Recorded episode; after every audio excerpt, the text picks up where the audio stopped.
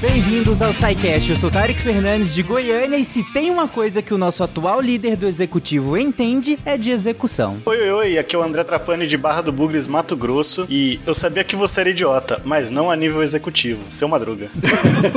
Olá, aqui quem fala é o CA, diretamente de Guarapuava, no Paraná. E só o poder pode deter o poder. Olá, pessoas! Aqui Fernando Alto Fencas, diretamente de Winnipeg. E eu devo dizer que o presidente, em particular, ele é simplesmente uma figura pública. Ele não detém nenhum poder. Ele deve possuir um sutil talento para provocar indignação. E é por esse motivo que o presidente é sempre uma figura polêmica, sempre uma personalidade irritante, porém fascinante ao mesmo tempo. Não cabe a ele exercer o poder, e sim desviar a atenção do poder. O guia do mochileiro das galáxias. Roubou minha frase.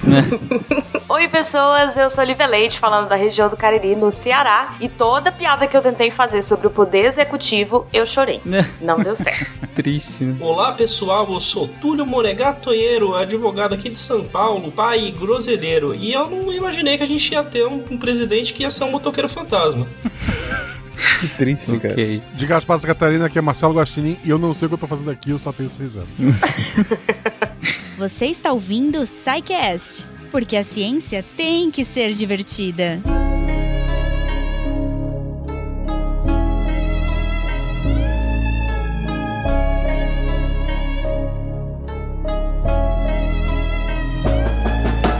Gente, no recente SciCast 433, nós falamos sobre o poder legislativo. E, como vocês podem imaginar, nós teríamos mais um episódio sobre o poder executivo, que é o episódio de hoje, e mais um episódio sobre o poder judiciário, que será que virá em algum momento no caso, né? E eu quero começar o episódio de hoje justamente posicionando, contextualizando o poder executivo na separação de poderes, gente. Quando a gente pensa em separação dos poderes, lá do, do Montesquieu, o, dois poderes são bem fáceis da gente entender, né? O legislativo cria as leis, legisla. O judiciário, ele julga conforme as leis, ou ele aplica as leis. E aí o executivo executa as leis. Só que, executar, o que é executar as leis? Né? O que isso significa? Você olha um presidente, você não pensa, ele, essa pessoa está executando as leis. Então é o que parece mais abstrato, né? O mais difícil de entender o, o, o que que seria isso, o que que é o dia a dia do executivo. Essa situação ela pode parecer um pouco incomum, um pouco confusa,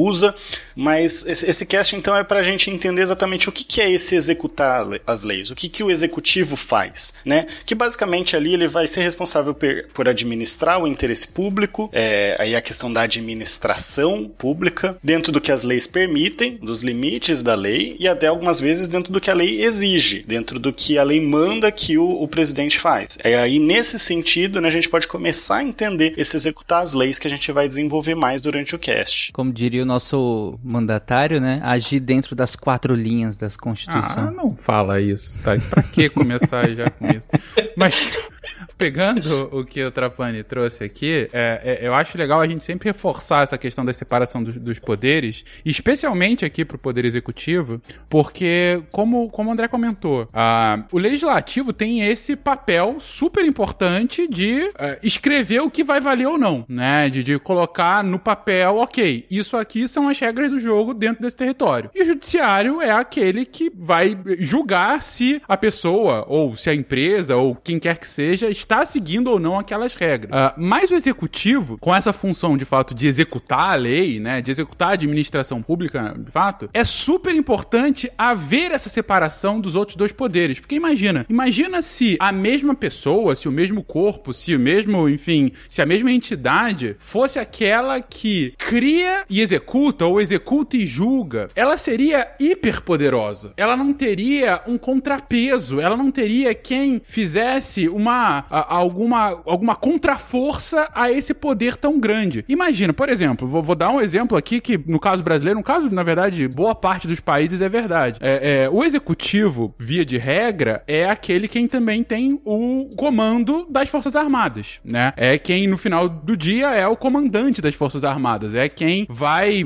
é, é, de- demon- vai vai dar orientação para que as forças armadas, para que a violência controlada do Estado possa agir ou não. Imagina se esse cara, que tem esse poder de controlar essa violência toda, que em teoria é o monopólio, né, do Estado, ele também fosse quem criasse as regras para usar essa violência ou não. É por isso, por exemplo, que no Brasil, nos Estados Unidos, em tantas outras democracias, não é o presidente sozinho que declara uma guerra. A guerra tem que ser declarada junto com o legislativo. Ele tem que concordar com a opinião do presidente, para que não haja uma super concentração de poder para o uso da violência, por exemplo. Isso é um caso extremo, mas isso pode ser aplicado para diversos outros aspectos da administração pública. E daí a necessidade, daí todo o debate que vem desde a Grécia Antiga, mas que é consolidado principalmente com Montesquieu, da separação dos poderes e da importância de existir sim um executivo, mas como um contrapeso direto do legislativo, sendo que o judiciário tá lá para controlar os dois. E aí você tem a separa os três poderes mais clássicos. Eu, eu achei muito legal o que você falou, Fencas, porque a, a, gente entra. Quando a gente fala de administração pública, né, e a gente entra também, quando a gente fala em poder executivo, a gente fala de administração pública que se confunde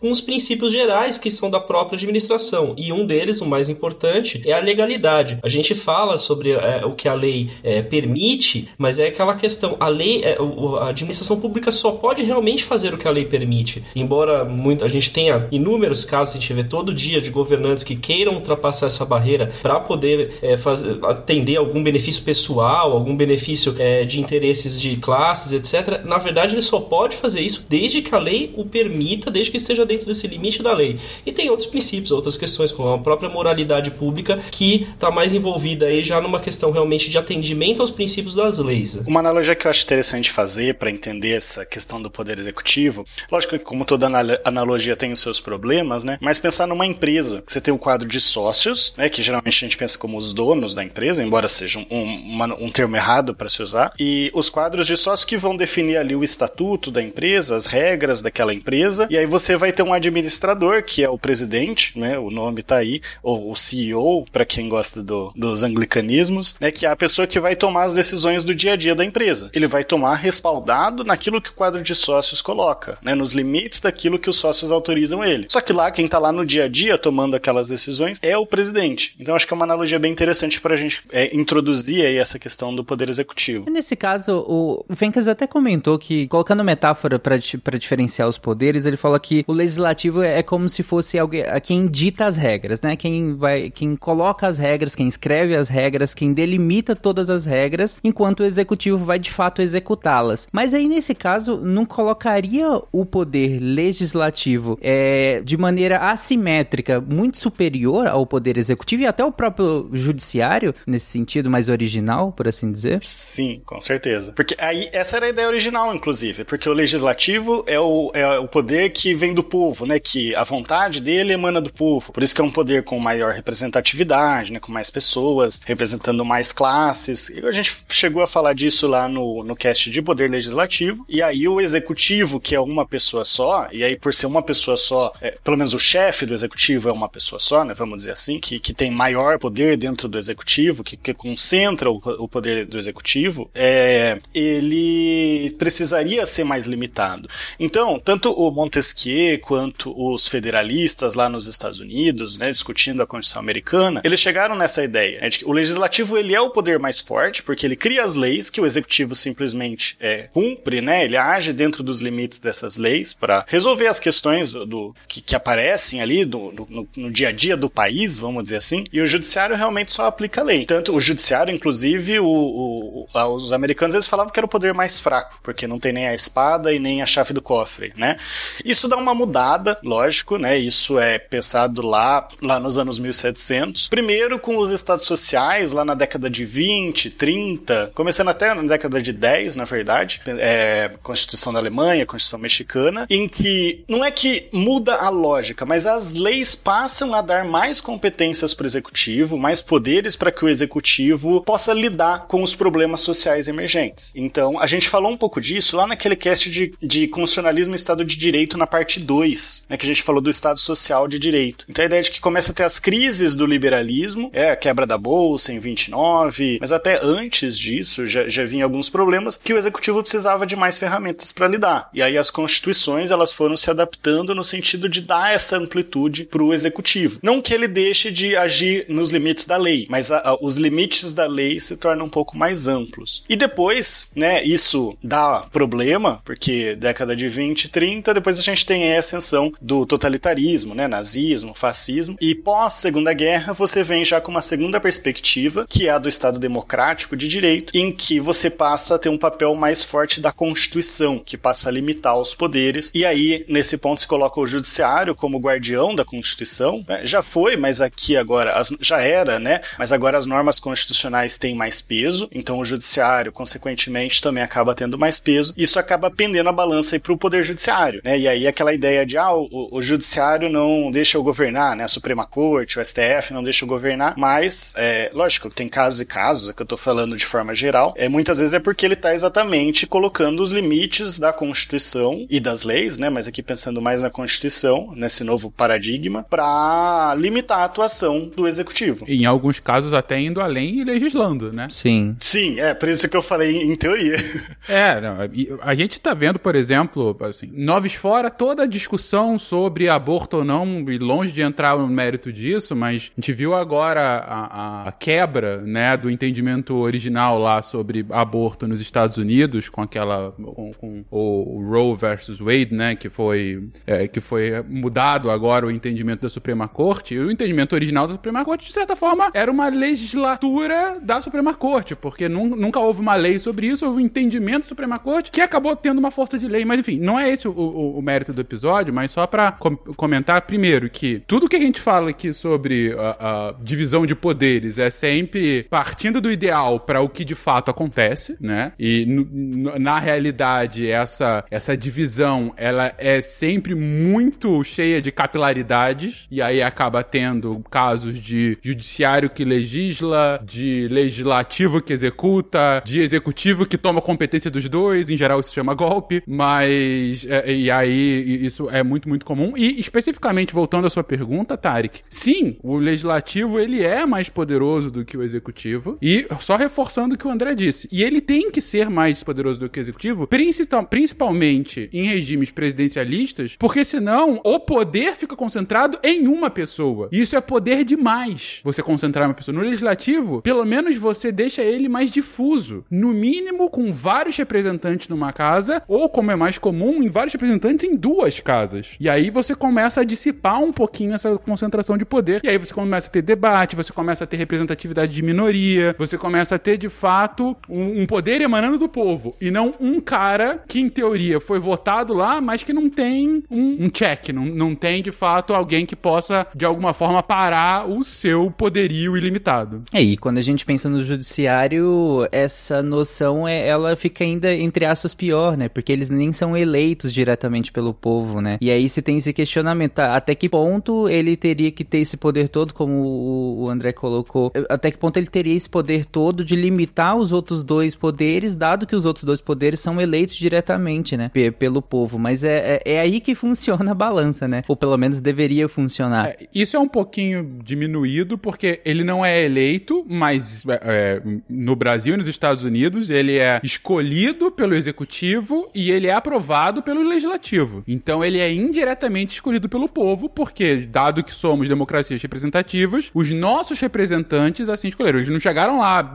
Não é porque eles não são eleitos que eles foram colocados, foram alçados lá do nada. Eles de fato têm um, é, é, o poder deles vem da legitimidade do povo porque são pessoas que elegeram os representantes que assim colocaram aquele, aquelas representantes. Você pode falar que, ah, mas eles são horríveis às vezes. Bom, então aí a gente vai discutir sobre a qualidade do legislativo e do, executivo. Mas não é que eles sejam algum cargo que surge, que aparece no lugar. Não tem, tem um processo. Sem querer entrar demais aí na, na pauta do, do poder é, judiciário, que eu acho que a gente vai fazer, que a gente vai fazer depois, né? Acho não, a gente vai fazer depois. O, o ponto importante é o seguinte: a gente tem uma diferença também, e aí a gente eu acho que a gente vai até abordar ali mais à frente, na pauta tá falando de eleição, que é a questão do tipo de poder, né? O, o, o poder executivo, ele não necessariamente é um executivo técnico. Você tem uma pessoa. Quem pode ser líder do, do poder executivo, em qualquer uma das esferas, pode ser qualquer pessoa, qualquer pessoa, desde que atenda os requisitos para eleição. Já o, o, o judiciário, ele é digamos assim, ele é o mais técnico dos poderes, porque para você poder entrar na magistratura, você precisa ser formado na área, você né, tem, tem que ter uma formação em direito, você tem que passar por um é, concurso público. Então, é, existe uma, diferença também do, do, dos poderes, ele, ele acaba sendo um poder mais técnico. E também ele é um poder reativo, né? Ele não é um poder que tá é, ativo no dia a dia. Ele não tá criando novas, é, novos atos ou novas regulamentações no, no dia a dia do, do, do, da condução do país, mas sim quando ele é acionado a falar. Mas bom, agora vamos tocar o assunto que é, né, o cara ficar poluindo. é, editor, põe o funk do Ministério Técnico aqui, do Medo e Delírio. Pensei isso na hora. Encaixar bem. Técnico. Vélez Rodrigues. Técnico. Weintraub. Técnico. Marcelo Álvaro Antônio. Técnico. Onyx Lorenzoni. Corajosa. Bom, gente, mas até agora uh, a, a, gente fez esse preâmbulo interessante, mas durante toda a explicação dele, vocês citaram como poder executivo quase co como o sinônimo e único de presidente da república, né? E aí é justamente esse ponto que eu queria entrar agora, que quem é o poder executivo? Que não é só o presidente, tá longe disso, né? Sim, né? No, na, na, estrutura do se a gente parar pra pensar no Estado brasileiro, é, como nós somos uma república federativa e essa é, federação é composta por diferentes entes, né? Poderes municipais, estaduais, você também tem nas nossas cidades os prefeitos, que são os chefes do poder executivo, e nos estados os governadores, né? Que vão representar esse poder. Mas tem uma coisa que é curiosa, né? Você tem, por exemplo, alguns países, como Portugal, que você não tem a, a prefeitura. Então, quem vai é, ter este papel de poder executivo é a intendência. E a intendência, por exemplo, está dentro das câmaras municipais. Até o início do século XX no Brasil, não tinha prefeitura. Foi a Constituição de 1891 que adota esse sistema é, de governo que cria um negócio chamado municipalidade. E essa municipalidade também tem divisão de poderes. No caso, não tem poder judiciário, mas tem poder é, executivo e legislativo, porque o poder judiciário está ligado aos estados e à União. E aqui vale lembrar que os vices né, também entram, então vice-presidente e vice-governador como, como parte do poder executivo. No Brasil a gente teria aí 1.100 e alguma coisa de representantes do poder executivo. Não bate 1.200 não, porque aí eu não sei quantos municípios que a gente tem, que eu não me lembro, né, mas se a gente fosse fazer a conta de pegar o presidente, mais os 27, né, mais os 27 dos estados, mais os municípios e todos os seus vices. São uns 5.500 municípios, mais ou menos. É mais ou menos esse o número de, de, executivos que a gente tem. É, aí eu falei mil, então deve ser 10 mil e alguma coisa, tipo 10.200, alguma coisa assim. É, e a Lívia traz um, um, ponto interessante, que é, a gente, inclusive, a, a, ao responder o meu questionamento, vocês citaram os chefes, né? E aí, a, no máximo, estendeu até a, fi, a figura do vice, né? Seja o vice-governador, o vice-presidente. É, mas, e, e é só isso? O poder executivo fica só na figura dos chefes e quem tá lá na ponta? Também é executivo? Então, aí o que você falou, Tarek, é o chefe do poder executivo. O, o, poder executivo mesmo, ele é muito maior, até para dar conta de, de, administrar, né, um país do tamanho do Brasil. Uhum. Então você vai ter junto com o, o, o chefe do poder executivo, você vai ter o gabinete dele, né, com os ministros, é, vinculado aos ministérios, você vai ter é, outros cargos, né, secretários, cargos de carreira mesmo, de pessoas concursadas, que vai ser o governo, que aí a gente não fala é, mais só do presidente, mas todo o governo que existe junto com ele. É, o gabinete dele, né, que é esse, esse núcleo mais, mais central, e todo esse corpo burocrático que existe por trás para governar o país. E além disso, a própria administração pública. Né? É, quem aí é professor de universidade pública, por exemplo, faz parte do poder executivo, enquanto parte da administração pública. Então, dentro de poder, quando a gente pensa em poder executivo, a gente tem é, esses dois lados, principalmente, né? De pensar o poder executivo enquanto governo, e aí tem todo um, um corpo de, de, de, funcionários, né? De servidores públicos é, junto,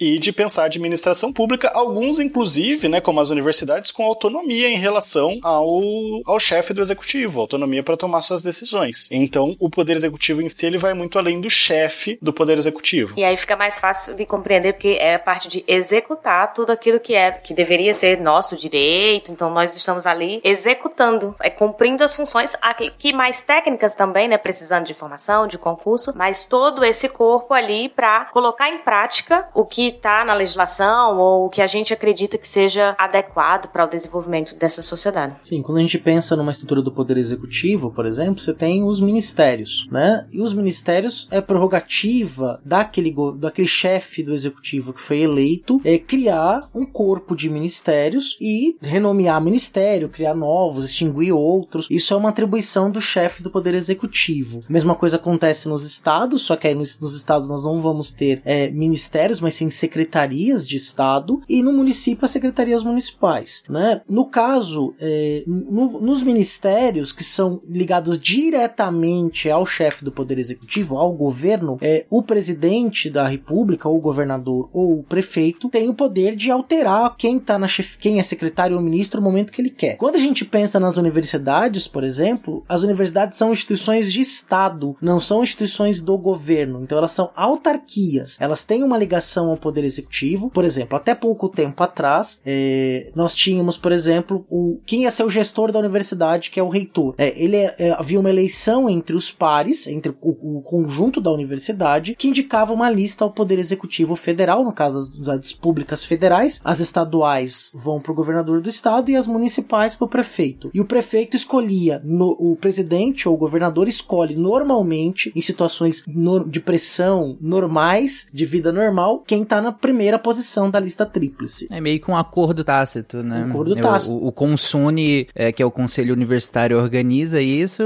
envia e é meio que um acordo que, se, que ele vai escolher quem foi democraticamente escolhido aí pela, por quem compõe o corpo universitário, né? Sim, e aí o, e ele vai ser escolhido ali. Até pouco tempo atrás era assim que funcionava Sim. em 100% das instituições federais, né? Mas, e é uma autarquia, quer dizer, é, ele, é, escolhido, ele não pode ir lá demitir o reitor, a não ser que o reitor cometa um crime. E aí o conselho universitário, que no Brasil normalmente tem a sigla de COU, né? É, ele vai, então, votar e pode é, destituir o reitor. O reitor pode sofrer um processo administrativo ou até criminal. Mas não há ingerência direta do poder executivo, com exceção deste momento, é, na organização das universidades públicas, por exemplo, ou de outras autarquias, né? Como as agências reguladoras, que são autarquias também, né? A Anatel, a Anael, a Agência Nacional de, eh, de Saúde, a ANS, né? Então você tem dentro dessa estrutura, ela é ligada, mas ela não necessariamente está ligada a uma política de governo, ela está ligada a uma política de Estado. Aí o CA está trazendo uma diferença importante é, e fundamental da gente entender na, na lógica brasileira, e tem em outros países tem coisas análogas, né? Mais ou menos dependendo do país. Quando ele cita as autarquias, você começa a diferenciar o que a gente pode chamar de administração pública direta ou indireta, né? A administração pública direta é aquela que faz parte do governo em vigor. Então, o presidente é eleito, ele escolhe o seu cargo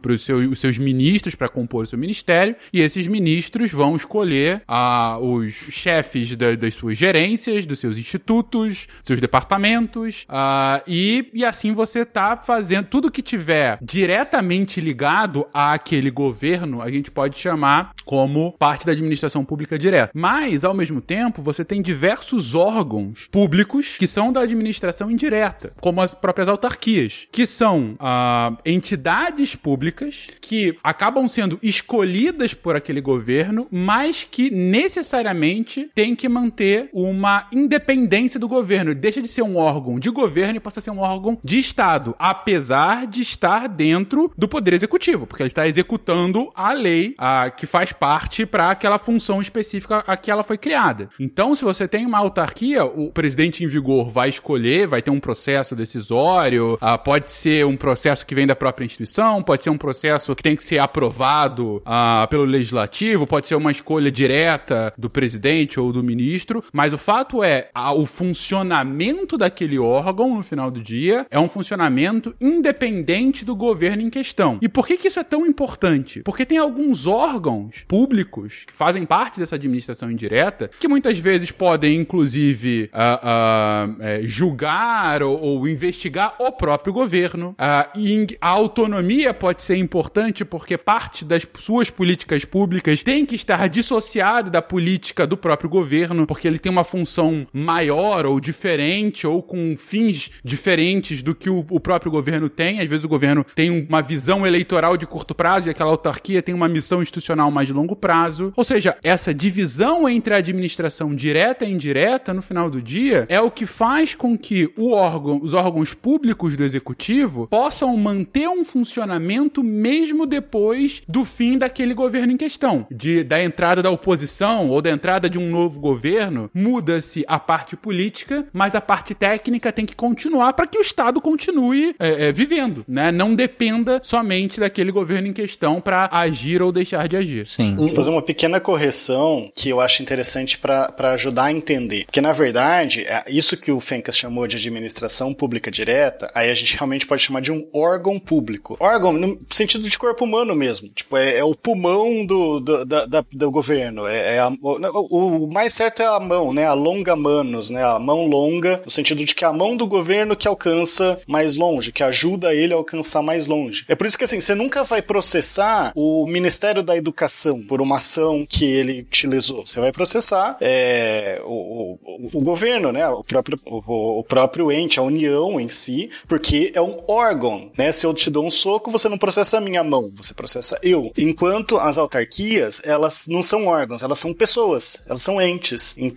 é a Universidade, é a Universidade Federal do Mato Grosso, a Universidade Federal de São Paulo. São pessoas, você processa elas, né? Se, se, se alguém, se algum órgão mesmo dessa universidade, por exemplo, um, um, um agente dessa universidade, como um professor, te causa um dano, você pode processar a universidade. Por quê? Porque ela é uma pessoa. Ela não é um órgão de outra coisa. Então, eu acho interessante, aqui não é, não corrigir assim só pela, pelo preciosismo, mas porque eu acho muito legal essa metáfora de pensar que o órgão é exatamente, ele não é uma pessoa, ele é uma parte do governo. Ele atua em nome do governo e, e portanto, tudo que ele faz é o governo que está fazendo. É diferente aí das universidades ou hospitais públicos, né? Empresas, é, empresas públicas, toda parte aí que seria da administração pública é, é indireta. E aí eu, eu quero até aproveitar para a gente retomar um assunto que foi falado lá no comecinho, agora há pouco, né? Sobre a questão da separação de poderes. Então, imagina numa situação dessa que você tem, você precisa de restituição de algo que algum órgão ou pessoa do Estado, né, seja uma autarquia ou o próprio Estado, é, cometeu contra você, alguém da administração pública direta. Se você não tem separação do poder judiciário do poder executivo, você jamais conseguiria é, entrar com uma ação contra o Estado, né? Porque o poder judiciário não teria independência para julgar se a Constituição Nacional garante a você aquele direito de reparação por um erro ou algo que o Estado possa ter feito que feriu um direito fundamental seu. E você pode ter restituição. Claro que, se a gente pensar no Brasil de 2022, se o Estado te deve um dinheiro hoje que a gente chama de precatório, você pode não recebê-lo nunca. Ou receber só quando ele quiser pagar. Mas, de certa forma, o Estado só pode te pagar isso porque você tem um judiciário que é independente do Poder Executivo e que fala, olha, Poder Executivo, que faz parte do Estado da qual também faço parte como Poder Judiciário, mas como somos independentes, é, nós julgamos que você deve pagar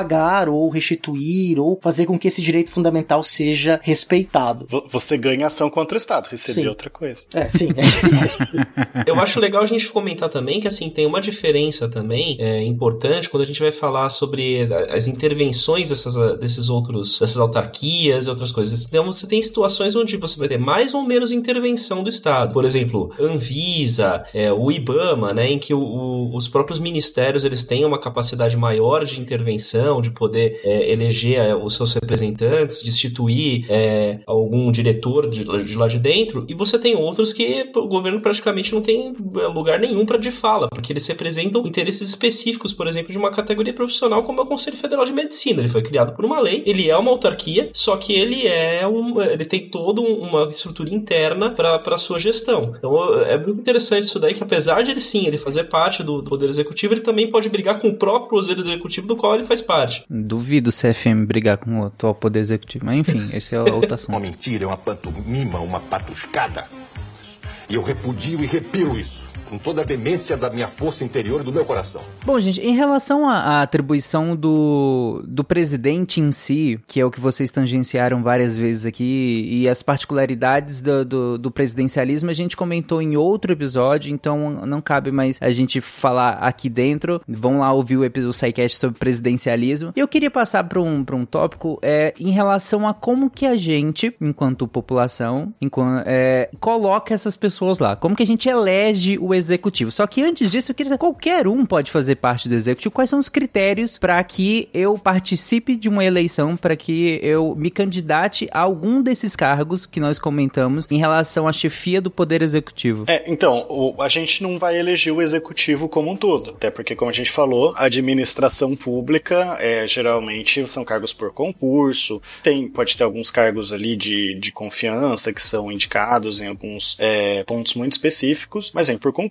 O, go- o governo, o gabinete do, do governo, né, ele é escolhido pelo chefe do executivo livremente, como também já foi comentado. Agora, o chefe do executivo a gente pode escolher, até por isso que ele acaba tendo mais destaque, né? Então, a gente vai eleger, né? E aí as eleições do executivo, a gente até teve um cast falando sobre sistemas eleitorais, comenta um pouco a eleição majoritária. Mas então, o que que um presi o que que uma pessoa precisa? Eu, eu, eu quero me candidatar a presidente, né? O que que eu preciso ter para me candidatar a presidente? Primeiro, nacionalidade brasileira. E nacionalidade brasileira é nata. Eu não posso assim me é, ser um brasileiro nacionalizado, uma pessoa que nasceu em outro país, veio morar no Brasil, conseguiu ali se naturalizar brasileiro. Não, eu tenho que ser brasileiro nato. Que é uma questão de você resguardar os interesses do Estado, certo? É, e, e isso, mais uma vez, é algo específico do Brasil, dos Estados Unidos, mas, por exemplo, os Estados Unidos também tem uma lei similar, por isso que o Schwarzenegger não, não pode a- a ser candidato a presidente, apesar dele ter sido governador, mas a presidente ele, ele tem impedimento. Já aqui no Canadá. Governator, por favor. Governator, obrigado, Guaxa. É, já aqui no Canadá, você tem que ter cidadania, mas não, você não precisa ser natural. Tanto que a gente já teve aqui no Canadá um primeiro-ministro que foi nascido na Inglaterra. Ele nasceu na Por que Inglaterra. vocês acham que o Fencas foi pro Canadá? É um passo a passo, Guaxa. Não precisa falar pra todo mundo agora. Não, mas falando sério, a gente já teve um primeiro-ministro no Canadá no passado que era nascido no Reino Unido, veio pra cá, se tornou cidadão canadense e aí daí ficou elegível a, a ser primeiro-ministro. O canadense é muito educado, o cara se candidatou, ninguém teve coragem de dizer pra ele que não.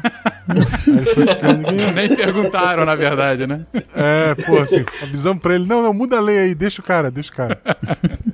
Um segundo requisito é o exercício pleno dos direitos políticos. E aí entra um pouco aquela questão da, do impeachment da Dilma, né? Que ela deveriam ter também, já que ela sofreu o impeachment. E aqui não vamos discutir o impeachment em si, mas já que ela sofreu o impeachment, ela deveria eh, ficar inelegível, né? Mas deram aquela decisão meio termo. Mas então isso é um outro critério, né? Você não pode ter perdido o exercício dos direitos políticos aí por alguma questão, uma decisão judicial ou, ou mesmo impeachment ou alguma outra questão criminal, né? Outros pontos que você poderia perder esses direitos políticos. Os direitos políticos, né? Basicamente o direito de votar e ser votado, é que a gente pode resumir dessa forma. O terceiro ponto, o alistamento eleitoral. O cidadão precisa estar registrado, alistado, então se você queimou o seu título de eleitor. Agora você pode queimar o título de eleitor, né? Porque ele é, ele é digital. Eu, eu mudei meu título de eleitor e eu, eu não tenho ele físico, é só digital, então até pode queimar o título de eleitor. Mas você tem que ter ele cadastrado lá na, na, na justiça eleitoral, né? Você tem que estar listado ele, eleitoralmente. Uhum. E aí, né, se você for para ser prefeito ou governador, é importante que você esteja alistado no estado em que você está se candidatando. Se não posso aqui, né, eu tenho meu alistamento eleitoral em Barra do Bugres, eu queria voltar lá para minha cidade de Natal de Piracicaba e simplesmente Uhum. me candidatar lá. Uhum. É isso, recentemente deu problema com o nosso querido Sérgio Moro, né? Que Ou nem tão tentou, querido assim. É, sim, que tentou fazer uma gambiarra aí pra mudar o domicílio eleitoral, mas foi barrado, né? Galera faz isso, né? Vai se Sim. candidatar, principalmente no legislativo, vai se candidatar para estado que precisa de menos voto, é menos voto para comprar. Há muito tempo atrás, daí é pra prefeito, eu sei que é outro esquema, mas o Dário Berger, ele ganhou em São José, que é a cidade vizinha de Florianópolis, aí ele se reelegeu, aí não pode de novo, né? Aí ele se mudou pra Florianópolis e daí ganhou pro Florianópolis. É, só... Justo, né? Por quê? Porque assim, é, é só atravessar, é literalmente atravessar a ponte. A gente sabe que a família presidencial tem essa também, né? Nós temos o, no, em São Paulo um, um Sim, dos, sim. um dos filhos. E, e aí você mudou o, o seu domicílio seis meses, né, antes, tem um prazo ali, já se torna apto para você concorrer por aquele, por aquele lugar, por aquele município, aquele estado, né, que seja. E tem que estar em dia, né? Tem que estar kit, que fala. Tem que estar kit. É, não é. Não pode nem assumir cargo público se tu não tiver Uhum. é, com ele em, em- ou paga multa de acho que é 3 reais, se eu não me engano, ou então é, se você tem que ter votado em todas as eleições, né? Votado, justificado. né? Exato. Isso vale pra presidente, vale pra concurso público, pra entrar na faculdade, gente, então regulariza isso aí. Exato. Pra sair também. Pra sa- ah, pra, pra- ah, pra se formar, né? Uhum. Pra sair é fácil.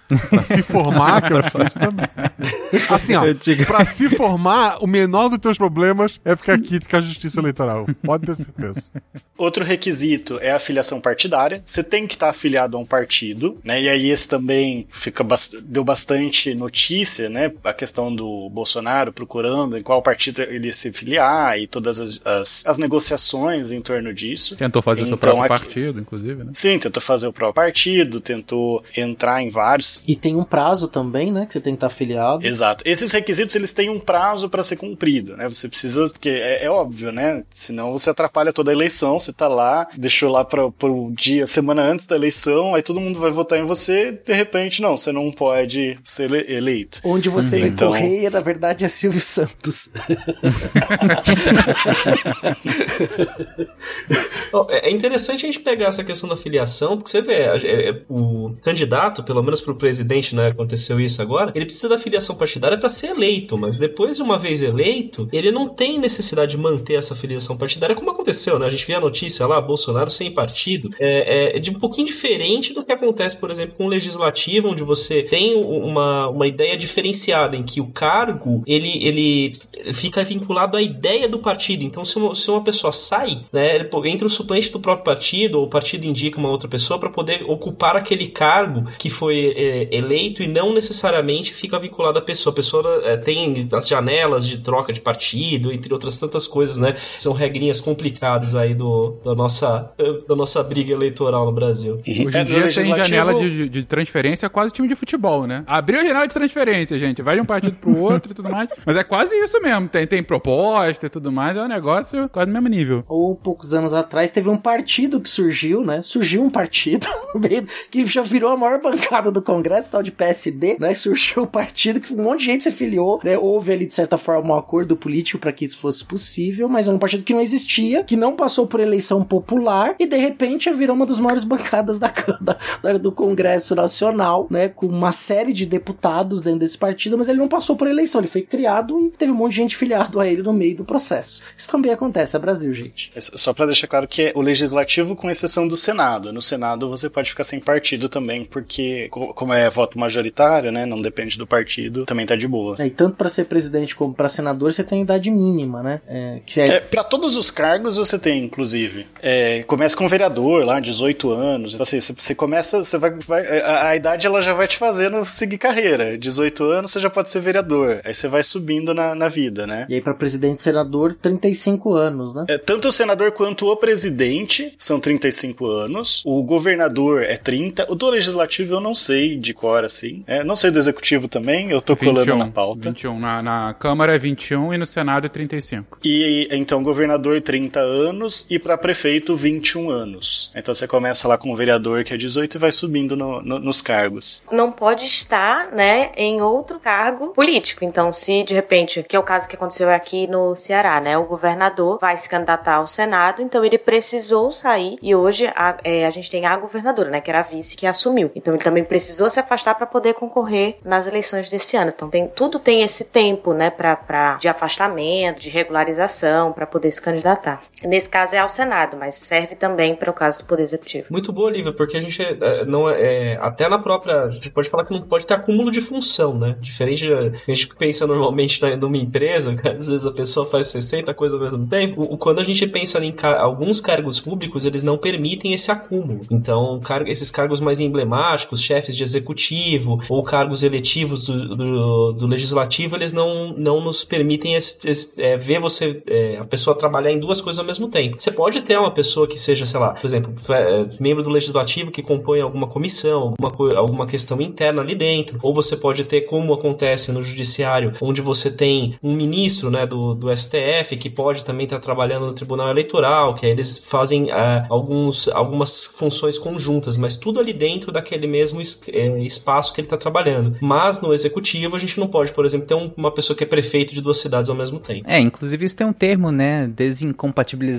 Que é justamente o candidato, o que ainda não é, mas ele precisa se afastar de alguns cargos, de algumas funções da administração pública para poder se candidatar. Então ele tem que se desincompatibilizar. E aí tem aquelas bagunças de, de, de, de é, ministro se, é, saindo do cargo para poder se candidatar a deputado, a senador, enfim. É, essa é a famosa desincompatibilização. Aí, nesse caso da descompatibilização, é, se você vai concorrer para o mesmo cargo, é, você pode, né? Então, pensando no executivo aqui. Então, o, o chefe do executivo vai concorrer para o mesmo cargo. Ele não precisa se descompatibilizar. Para concorrer para um cargo diferente, aí sim ele precisa fazer essa descompatibilização de seis meses. Como qualquer paulistano sabe desde sempre que o prefeito de São Paulo com dois anos vai largar a prefeitura para tentar concorrer ao governo.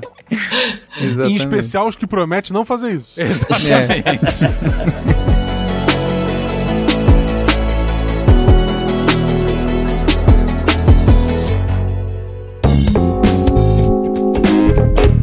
voltando aqui a falar sobre a idade, eu fui ver, esses são, claro, as idades do Brasil, né? Mas eu achei curioso o porquê das idades, né? É, porque foi colocado. E, e, queria ver outros países, se também tem algum tipo de limitação etária, como o Brasil tem. Eu fui, fui pesquisando aqui e deu para ver que, em geral, é, você, nos países que têm eleição para presidente, todos eles têm uma limitação etária, mas isso varia desde países em que a limitação é só a maioridade, em geral 18 anos, né? Como é o caso, por exemplo, na França, o presidente da França tem que ter 18 anos. A França tem presidente e primeiro-ministro, né? E enquanto que tem outros lugares, como a Itália, o presidente da Itália tem que ter mais de 50 anos. É... E o, o chefe do executivo da China, mais de 45. Então, isso vai variar de país para país. E, e, e, também tem os casos dos países que não tem presidente, mas primeiro-ministro, né? Uh, que, em geral, a idade do primeiro-ministro é a própria idade para se eleger a Câmara, como é o caso aqui no Canadá, que é a sua maioridade, 18 anos. Então, em teoria, dá para ter um primeiro-ministro aqui com 18 anos de idade. Ele só tem que ser eleito com 18 anos e aí ser eleito líder e, e ter o controle da casa, né? E em outros casos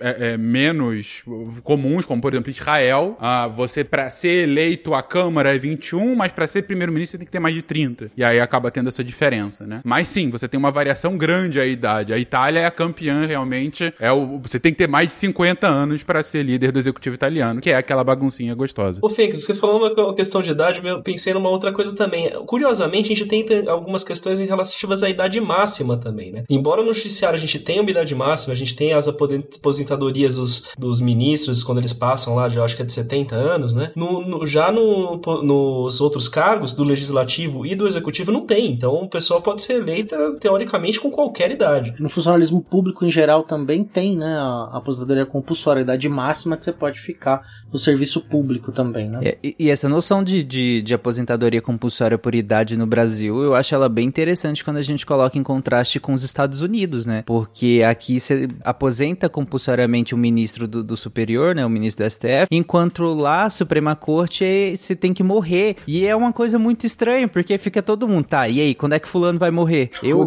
pelo menos, eu acho um pouco mais interessante essa coisa de, ok, vai chegar uma certa idade que você se aposenta, se recolhe, enfim, fim da, da vida, pelo menos pública nesse sentido, como todo juiz deveria ser desde antes. E, e ok, não fica todo mundo meio que fazendo um bolão para ver quem vai morrer na legislatura do. do na, aliás, na, na, na, presidência do, do fulano para ver quantos ele vai indicar. Isso é meio mórbido, né? Também é interessante, porque assim, quando a gente pensa na, na, na ausência de idade máxima, a gente permite com que pensamentos retrógrados, a gente tá vendo, não precisa nem falar muita coisa, mas é, é, pensamentos mais antigos acabem sendo, fazendo parte de algumas, é, de algumas políticas que exatamente aquelas pessoas mais velhas estão ali, não estão não estão acompanhando a, a, evolução da sociedade. Teoricamente, a muda, a, quando você impõe essa aposentadoria compulsória, você está fazendo isso, principalmente com o legislativo, porque o legislativo é, se atualize, ele cresça, né, com, conforme as coisas vão mudando. Mas isso não, é, não acontece nem com o nosso legislativo, nem com o nosso executivo. Inclusive, tem propostas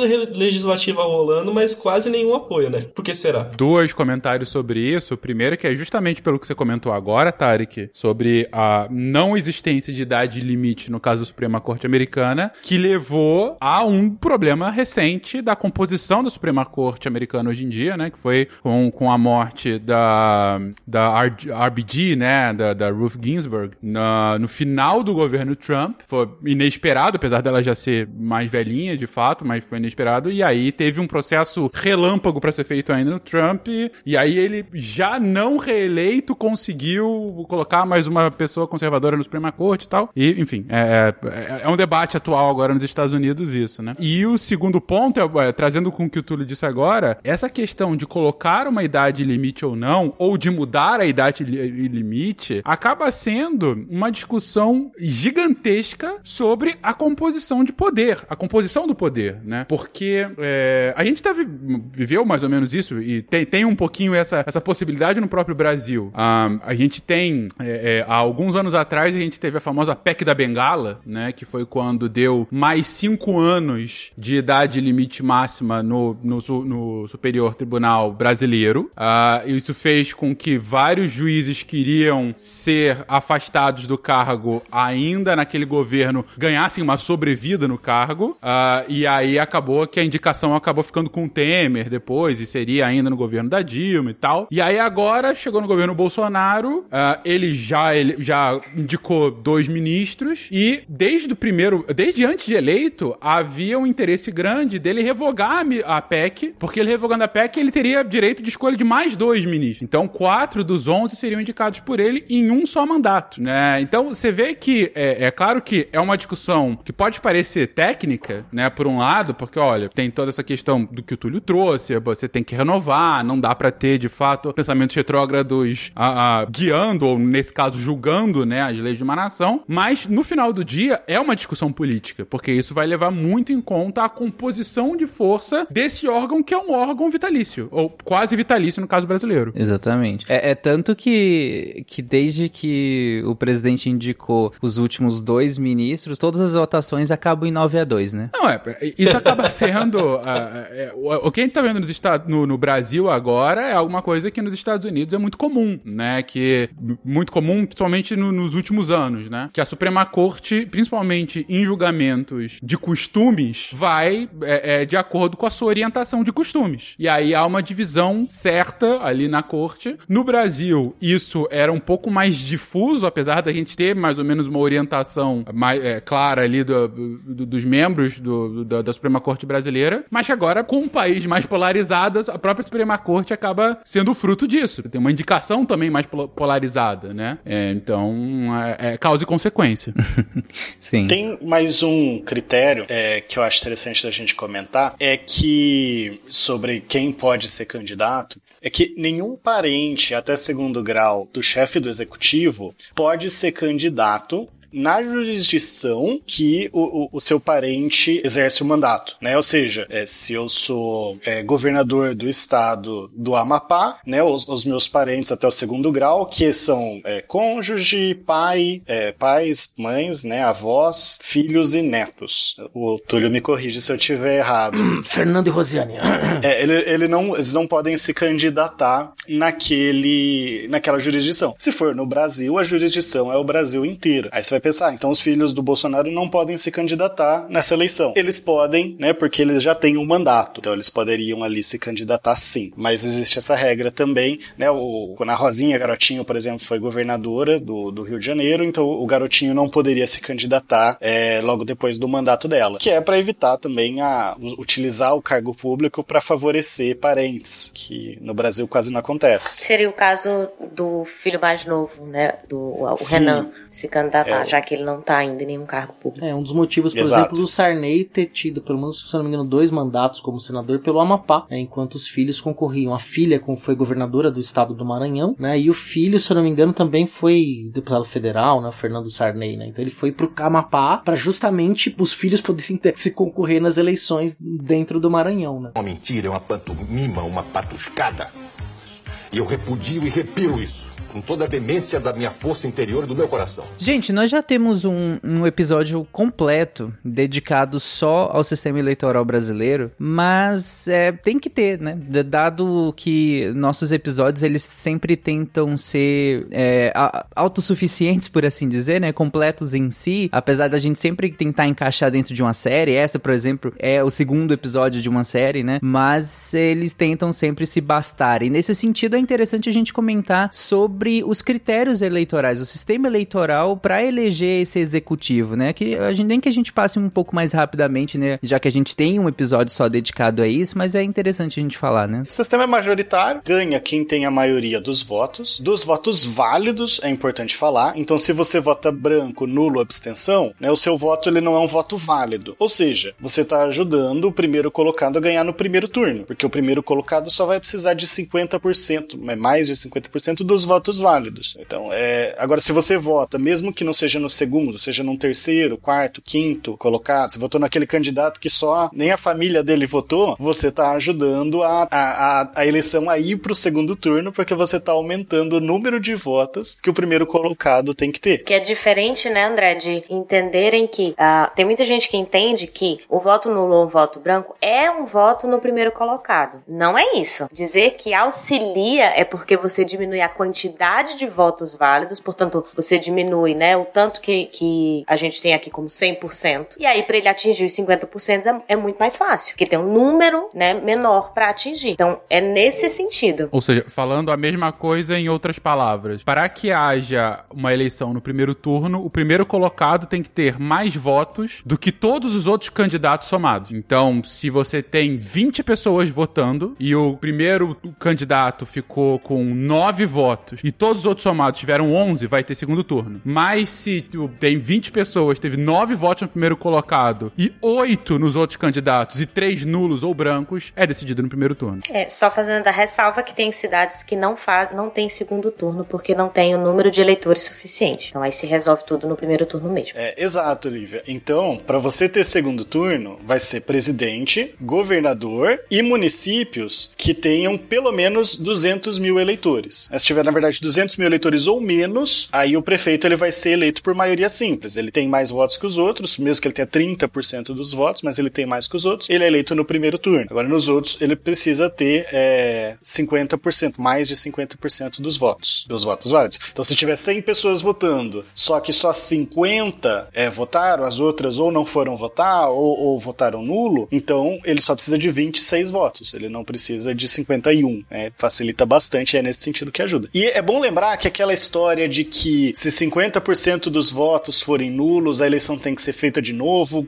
trocando todos os candidatos, é uma interpretação do, de um artigo da Constituição, sim, mas que não é, não é a interpretação aceita pelo TSE, tá? Quando é um artigo, eu esqueci agora o artigo da Constituição que fala, né? Se 50% dos votos é, forem nulos, você teria que trocar os candidatos todos, fazer uma nova eleição, mas é nulo no sentido de, de fraude mesmo, sabe? Você ter 50% dos votos anulados por fraude. Aí você refaria a eleição, o que é bem difícil de, de acontecer, e é bem, porque é muita gente que você tem que fraudar, e mais difícil ainda de provar. Não, é por fraude, é por fraude, ou se o candidato for anulado, né? Digo, se o candidato for, é, tiver alguma suspeita de irregularidade. Por exemplo, um, um prefeito foi eleito com mais de 50% dos votos no primeiro turno, e aí a campanha dele é impugnada. Então esses votos são anulados, mas mais de 50% dos votos foram anulados. E nesse caso tem uma nova eleição. O, o Dória, ele, ele assumiu assim, né, a prefeitura de São Paulo. Ele perdeu para nulos e abstenções. Perdeu assim, entre aspas. É verdade. O primeiro lugar, né, o número de votos era de branco, nulos e abstenções. Mas aí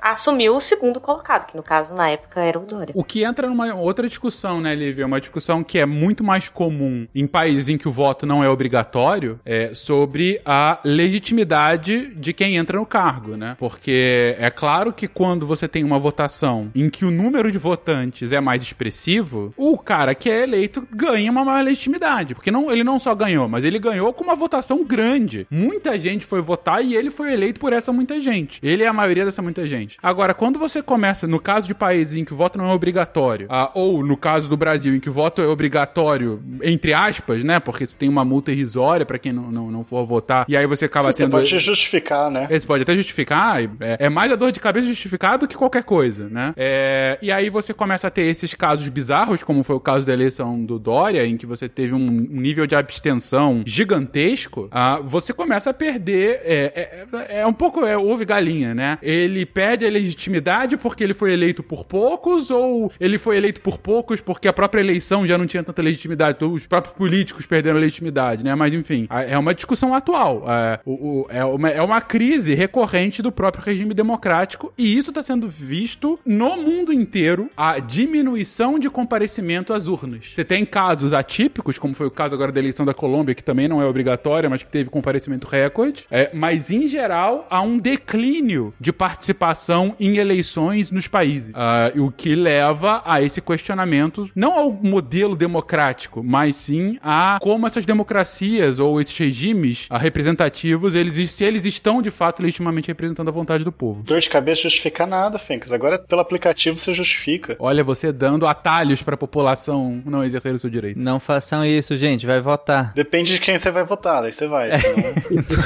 Justo. A pessoa que tá Mas- ouvindo o SciCast vai votar, por favor. É, mas o voto é secreto, gente, não revele. É secreto. Somos todos imparciais aqui. Vai lá, André. É, algumas regras que é interessante de destacar, né, que às vezes as pessoas não sabem que é regra, é a, a Constituição coloca que o primeiro turno ele acontece em regra no primeiro domingo de outubro e o segundo turno no último domingo de outubro. Lógico que isso pode ser modificado, 2020 mesmo, por causa da pandemia, foi, foi modificada a data, né? Mas é interessante que você já ter essa data fixada para evitar você fazer manobras ali. Às vezes você vê é, em outros países aconteceu recentemente, não me lembro agora onde, de você ter manobras da data, seja e até usando a pandemia, né, seja adiando, seja adiantando, para você prejudicar ali a, a campanha política ou por algum momento que vai ser oportuno. Né, geralmente quem tá no poder que consegue ter esse poder de manobra, então é bem interessante você ter a data fixa. E lógico, quem altera sendo o TSE, você tem uma um órgão com um pouco mais de independência também para fazer isso. Então, acho bem interessante essa, essa norma da Constituição. Um outro caso de data pré-fixada é o caso dos Estados Unidos, né? Em que a eleição presidencial é sempre na primeira terça-feira, de- é, depois da primeira segunda de novembro, né? O que também suscita um debate grande, né? De gente que tem que trabalhar e aí, pô, votar. Você imagina a votação em terça-feira, como é contramão pra quem tem que trabalhar, né? E não é obrigatório, não dá nem pra usar desculpa de que é um. E né? eh, ainda não sendo um voto obrigatório, de fato. E lá é por também por motivos históricos, porque di- dizem que era na terça-feira, porque domingo era dia da igreja, então as pessoas tinham que ir pros seus, ah, com, pros seus cultos, né, pra comparecer à igreja no domingo, e até chegar às cidades, principalmente quem morava na zona rural, ela tinha que viajar durante toda a segunda para que terça-feira tivesse condições de votar. Então sempre havia esse buffer, é, é, é, esse tempo aí, né, para que ele pudesse comparecer à igreja e depois ir votar na terça-feira, mas claro que essa é uma regra bastante arcaica e também bastante debatível. Algumas outras curiosidades, né? Se um candidato morrer, desistir ou sofrer impedimento legal antes do segundo turno, aí você convoca o terceiro lugar, então naturalmente. É aquilo que o Fencas tinha falado, de você anular os votos daquele candidato, né? E se tiver mais de um candidato, é, se tiver candidatos empatados aí no caso, você, quem ganha é o mais idoso. Então você tem uma regra de desempate. É, Nunca vai acontecer, né? Muito difícil acontecer, mas via das dúvidas você tem uma regra de desempate aí. Teve uma prefeitura que rolou um negócio desse, né? Sim. Uma, foi uma, uma eleição bem menor, né, Gosto? Mas eu lembro que teve uma notícia dessa. Curso público tem, costuma ter essa regra. É o terceiro critério de desempate, né? Mas é uma regra. Tipo cartões amarelo, cartões vermelho, né? E aí, a posse do presidente, é, até 2023, a posse do presidente, dos governadores e do prefeito, né, ocorre no dia 1 de janeiro do ano seguinte da eleição. Então, esse ano agora, ainda 2023, da, da, da próxima posse que a gente vai ter, ainda vai ser 1 de janeiro. Mas essa regra mudou. A partir de 2027, a posse do presidente vai ser no dia 5 de janeiro e a dos governadores no dia 6. É interessante, né? Que a ideia é, primeiro, tirar do, do feriado, que dia 1 é feriado, para facilitar aqui. figura- E é um feriado mundial, né? Mundial não, mas assim, é internacional. Vários países têm o 1 de janeiro como feriado. É, e aí você facilita que, que presidentes de outros países venham participar da posse, né? Dos, dos próprios governadores possam participar, e aí porque você muda a posse do presidente, você desvincula né, o dia da, do presidente e dos governadores. Então, os governadores podem ir lá, estar presente na posse. Então, é uma questão bem interessante de essa mudança também, que é uma, uma mudança recente. Eu fui pesquisar aqui e estava procurando a cidade porque foi aqui no Ceará, né? É a cidade de Cariús. O prefeito ele foi eleito, a, a decisão foi tomada a partir da idade, diferença de idade. Ele assumiu com 46 e o outro candidato tinha 41 anos. E ambos tiveram 5.811 votos. Cara, Nossa. aquela pessoa que deixou de votar falou: ah, não vai fazer falta, né, meu voto. É, Exatamente. Eu falei o nome da cidade, é Cariús, aqui no- na região do Ceará, no Ceará. caramba. Ah, eu- eu- se eu fosse ele, eu preferia perder mesmo assim, por voto, sabe? Sim. Normalmente, concurso público, um dos primeiros critérios de desempate, né? Claro que tem determinados concursos que tem as questões técnicas, provas de títulos, que pode dar uma pontuação, mas se mesmo com todos esses critérios mantém seu empate, a idade também é um critério, né? especialmente em cargos que são vinculados ao poder executivo, né? Administração pública direta ou indireta. Uma mentira, uma pantomima, uma patuscada. E eu repudio e repiro isso. Com toda a demência da minha força interior e do meu coração. E legal também trazer um contexto que, como o André comentou, o Tarek até também falou, que a gente já tinha explorado isso um pouquinho no sistema eleitoral brasileiro e no próprio cast de presidencialismo, que isso é claro num modelo em que você tem um presidente. Mais do que isso, que o, presi é, é, que o presidente está sendo escolhido diretamente por vontade popular, né? É, como é a grande maioria dos sistemas presidencialistas que a gente tem hoje. Mesmo dos sistemas que tem primeiro-ministro, também, ah, se tem um, um- um presidente, ele tende a ser escolhido pelo povo nesse sistema e tende a ser esse sistema majoritário, como a gente comentou aqui. Mas, é, como a gente comentou, o poder executivo ele tem outras facetas em outros países do mundo, né? Então, quando você tem o primeiro-ministro acumula a função também ah, de executivo, né, como chefe do governo, ah, que é o caso tanto do- de, de países que têm um, um modelo ah, de, de primeiro-ministro com, com ainda é, os, os países do Da Commonwealth, né, que continuam tendo a, a rainha da Inglaterra como chefe de estado e tal, como é o caso do Reino Unido, da Austrália, do Canadá, enfim. É, ou em outros casos híbridos em que você tem um primeiro-ministro e um presidente, como é o caso da França, da Alemanha, né? É, nesses modelos, a gente. O, o primeiro-ministro, ele é escolhido de forma indireta, né? Então, eu vou dar o caso aqui do Canadá, mas pode ser extrapolado para outros casos com, com as suas diferenças, é claro. Mas a lógica dessa votação indireta é a seguinte: a, a população vai eleger os membros da Câmara, né? Em grande parte dos casos é a Câmara Baixa, né? Então seria o, o, o Congresso, não um Congresso como um todo, mas sim a Câmara dos Deputados do Brasil, né? A Câmara Baixa. Então, é, essa Câmara é eleita. É, pode ser uma, uma eleição por lista, uma eleição por distrito e tudo mais. Aqui no caso canadense é por distrito, né? Então, cada distrito vai ter um congressista a ser representado. O distrito seria uma, uma pequena parte daquela província, daquele estado, né? Ah, às vezes é parte de uma cidade grande, ou às vezes uma parte de um estado. Mas, enfim, não, não vou entrar nesse mérito. Mas o fato é, o Congresso, então, é eleito. E esses congressistas também fazem, em geral, é, é, fazem parte de partidos. Eles podem ser independentes também, mas em geral, a grande maioria vai fazer parte de um partido. E ao final da votação, vê-se qual é o partido que tem a maioria dos congressistas. Então, aquele partido que conseguiu a maioria, ele tem o direito de escolher. Ele vai ter um líder, ele já escolheu antes qual é o líder do partido, né? Quem é o cabeça, a cabeça daquele partido. E aquele líder, então, é escolhido como primeiro-ministro. E quando o partido tem a maioria absoluta das cadeiras. Então, imagina que um país tem 100 cadeiras de congressistas. Se o partido conseguiu 51 cadeiras, ele tem aquele partido tem a maioria absoluta, logo ele tem o direito de escolher o primeiro-ministro sem qualquer tipo de, ah, de discussão. Tem alguns casos, quando você tem uma maioria não absoluta, uma maioria relativa, então nesse país de 100 cadeiras, eu conseguiu 40, e, é- mas é o partido que mais tem. Tem alguns casos que ele ainda assim é escolhido primeiro-ministro, mas ele vai ter um governo de minoria, ou seja, o partido dele não controla a casa, mas ainda assim ele é o primeiro-ministro porque ele é o representante do partido com maior cadeiras, que é o caso canadense. Ou vai ter alguns casos em que se o partido não conseguir uma maioria, ou ele tem algum tipo de coalizão com outros partidos. Então, o partido A conseguiu 40 40. O partido B tem 30, mas o partido C tem 15. Então A e C se juntam e juntos eles têm 55. Logo, aquela coalizão vai ao poder. E aí, aí eles conseguem eleger o primeiro-ministro. E mas caso não haja uma coalizão possível, A, B e C não se bicam. Então, dane-se. Não, não vai ter formação de maioria aí. O que acontece? Em geral, uma nova votação. Vamos tentar fazer uma nova votação para que as, as, as forças sejam redistribuídas até que ou a gente consiga um partido com a maioria ou a gente consiga construir uma coalizão. E é por causa disso que muitas vezes tem diversos países que você vê, ah, nova votação é, para a maioria, ou o parlamento é desfeito e vai ser votado novamente. Aconteceu com Israel algumas vezes nos últimos anos, né? Cinco vezes, né? Que o Netanyahu estava sendo investigado por corrupção e aí houve todo um questionamento sobre as forças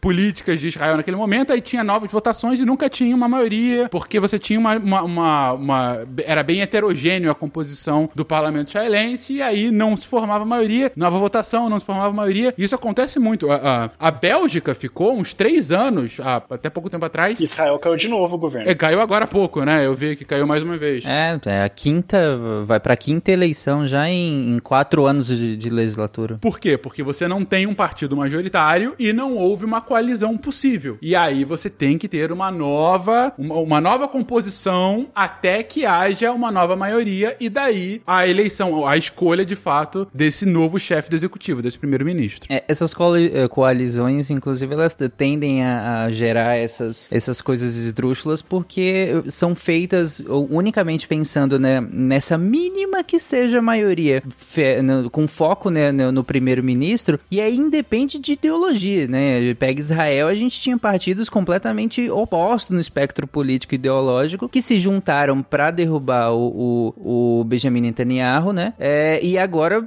como todo mundo já sabia, não, não conseguem sequer conversar juntos por mais de 10 minutos na mesma sala. Porque estão completamente opostos, ainda mais pensando lá em questões religiosas e tudo mais, né? É, e aí já a gente já vai para quê? Pra quinta eleição em, em, em, quase quatro anos aí só. Então, não, passou nenhum período inteiro de quatro anos, a gente já vai pra quinta eleição por conta disso, né? Mas assim, é, é, essas, essas coisas também não acontecem só no parlamentarismo, a gente tem aí o, todos os problemas do, do presidencialismo de coalizão, né, também. Não, sem dúvida. E, e aí, é, entre essas discussões que você traz, Tarek, com relação à, à composição dessa coalizão, e, uma, e o que leva a uma outra discussão de legitimidade, que é, é por vezes, você tem um alinhamento prévio de alguns partidos, então você sabe se que o partido está votando pode se aliar a, a outros e tudo mais para compor. Então, partidos à esquerda, por mais que eles discordem em alguns pontos, podem é, se integrar para compor uma frente única de esquerda, mesma coisa para direita. E na Alemanha o Partido Verde acaba decidindo o governo porque ele não, não se alinha necessariamente à esquerda ou à direita e tá crescendo, ele acaba decidindo quem vai ser o governo. Acaba sendo a, a balança aí, né, quando você tem essa, essa divisão. Agora, o problema maior é quando a pessoa vota não sabendo dessa potencial composição mais esdrúxula e ela acaba acontecendo por forças políticas e aí você acaba tendo no poder uma força meio amorfa. Meio amorfa e sem o respaldo e a legitimidade da população. Um exemplo, a gente tá vivendo um exemplo desse aqui no Canadá agora. É, como eu comentei, uh, no caso do Canadá, a gente não precisa do que o primeiro-ministro tenha a maioria absoluta, mas ainda assim, por conta de vários questionamentos que o Trudeau já tá, ele, o Trudeau já ganhou três ou quatro votações aqui como primeiro-ministro, e aí por conta da Covid teve outras, aí teve revoltas aqui e tudo mais no, no início do ano, mas mais recentemente, o partido do Trudeau, que é o Partido Liberal, que seria mais ou menos uma centro-esquerda, mais para centro do que esquerda, ele fez uma aliança com os, no, uh, os novos democratas aqui, que seria mais, uma, uma mais à esquerda, para compor uma maioria na Câmara. E muita gente que votou no NDP falou: opa, mas eu não quero compor com os liberais. Eu não concordo com muita da plataforma deles. Eu não quero apoiar esse governo. Ainda que tenha algum, alguns alinhamentos. E aí você, ok, então é, qual é a legitimidade né, dessa nova composição de força? Ah, mas é por um bem maior, é parte do jogo. Sim, mas. E eu não tô falando que não seja parte. O que eu tô falando é a consequência disso do ponto de vista de legitimidade, de fato, do voto. Aí você coloca na balança governabilidade ou legitimidade do poder. E por vezes, é, uma coisa acaba pesando mais do que a outra e pode levar a revolta. Por um lado, a revoltas no caso dessa fa falta de legitimidade, ou essa falta de, de estabilidade política quando você não tem essa governabilidade. Fencas tá se vingando, vingando que ele não tava no cast de presidencialismo, eu tava falando mal do presidencialismo, agora ele veio falar mal do parlamentarismo. Ah, pra- todo mundo pode falar mal de tudo, né, cara? Dá, dá sempre pra criticar. É a base da política. Sim. Aqui a gente tem até grupos suprapartidários aí que juntam em bancadas e aí o voto é basicamente alinhado com esse grupo que é acima dos partidos e às vezes os partidos tentam punir isso ou não, que as bancadas aí famosas, né? É que o alinhamento ideológico brasileiro dos partidos é alguma coisa muito fraca, né, cara? Tirando partidos mais à esquerda, os partidos de centro é, é mais uma, uma agremiação de currais políticos do que de fato uma, uma divisão ideológica. Se alguém, qualquer, qualquer ouvinte, puder colocar a mim qual é o, o- o alinhamento ideológico de PSD, PP, PL, MDB, sabe? Todos os partidos do Centrão é uma amálgama de coisa, não tem uma diferença ideológica. O que tem são os caciques que conseguiram formar um partido e assim o controlam. O, caso do PSD que o CA trouxe agora, né? O famoso partido Kassab. É, que que ele- qual é o alinhamento dele? É o partido Kassab. É o Kassab. um curral. É. Sim. Gente, é, esse, essa questão que o Fencas trouxe em relação a essa separação de se ter um chefe de Estado e um chefe de governo é algo que a gente até já aprofundou lá naquele cast presidencialismo, mas de novo, naquela noção de que cada episódio se basta, vamos diferenciar um pouco melhor e isso até trazendo exemplos de como seria aqui no Brasil pra ficar mais clara essa questão? Cara, no final do dia, essa, essa separação de chefe de Estado e governo, pro Brasil, ela é irrelevante. Porque ela acaba. O, o chefe do executivo acumula ambos os cargos. Ele é tanto chefe do governo como ele é chefe de Estado, né? É, no caso, o nosso presidente, né? Então, hoje, o Bolsonaro, ele tem funções como líder do governo, né? Então, é ele quem faz todas as escolhas políticas para a administração pública, ele escolhe seus ministros, ele quem pauta a agenda política do governo, é ele quem faz escolhas de assim ou assado de um ponto de vista de é, funcionamento do governo no dia a dia. Você tá Mas falando ele do, como do Bolsonaro ou do Arthur Lira?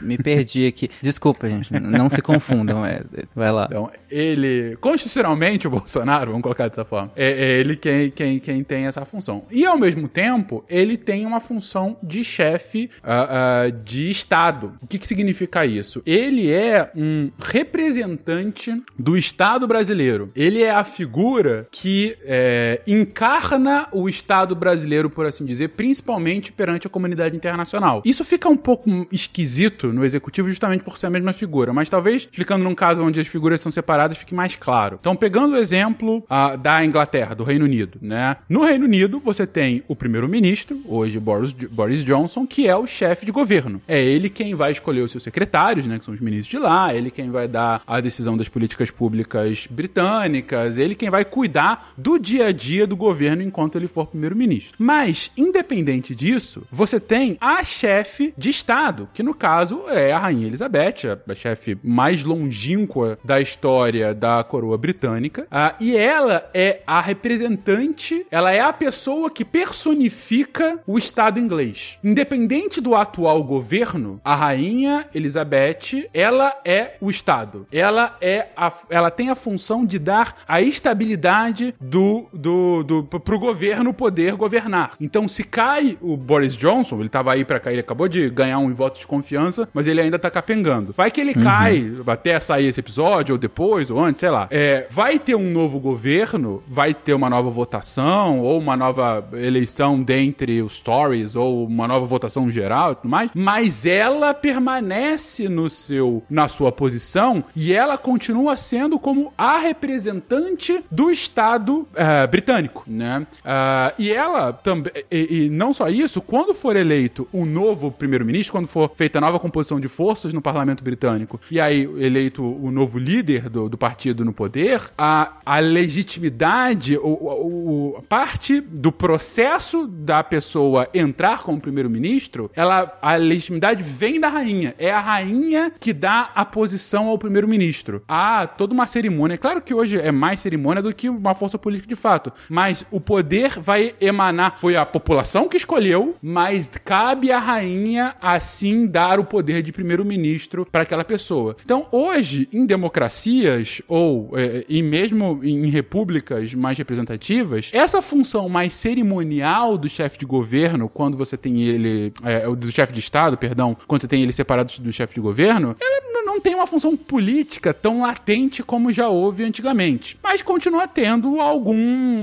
continua tendo seu mérito, por assim dizer, né? Então, por exemplo, na Alemanha, quem é chefe de Estado é o presidente. E o chefe de governo é o primeiro-ministro. Então, você, mas você tem uma votação para presidente, né? Aqui no Canadá, o primeiro-ministro é eleito chefe do governo e o chefe de Estado é a rainha Elizabeth ainda. Então, quando entra um novo primeiro-ministro, tem uma representante da rainha Elizabeth, que é representante da coroa britânica aqui no Canadá, e é ela que é chamada de governadora geral, e é essa governadora que dá que faz o cerimonial para que o primeiro-ministro entre no seu cargo. Logo, a função de chefe de governo é uma função de fato mais executiva, mais a ver com a política, com o dia a dia, com a vida do cidadão, enquanto que a função do chefe de Estado é uma função que tende a ser mais de cerimonial e de, uh, de uma leitura da legitimidade do próprio Estado, da existência do Estado, da estabilidade do Estado, e uma função até diplomática, né, com outras nações, quando esse país assim precisa uh, dialogar. 70 anos é uma boa representação de estabilidade, né?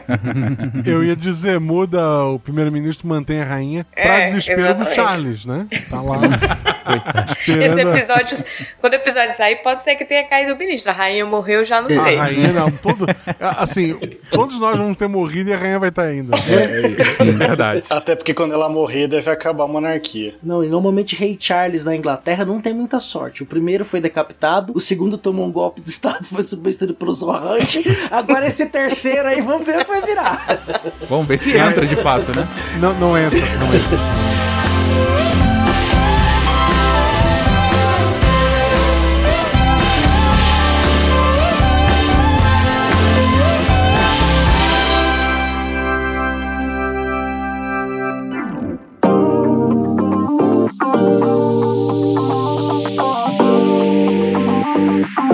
This 4th of July I actually was not in the USA. I was in Brazil. Oh. yes. Uh, So I was recently there. But um, I can tell you about what we usually do. Mhm. Um, it's very common for my family to have a barbecue where um, we have like a Brazilian style barbecue, actually. Okay. So um, we have picanha and uh, vinagrete, and we Uh-huh. also have cheeseburgers and hot dogs and sausages, chicken wings, and uh, we like to invite all of our friends to our house. So we'll Mhm. have friends and family. Olá, pessoas! Chegamos ao momento Cambly. Vocês já começaram aí ouvindo a Priscila. Priscila, como ela diz. A minha nova teacher friend.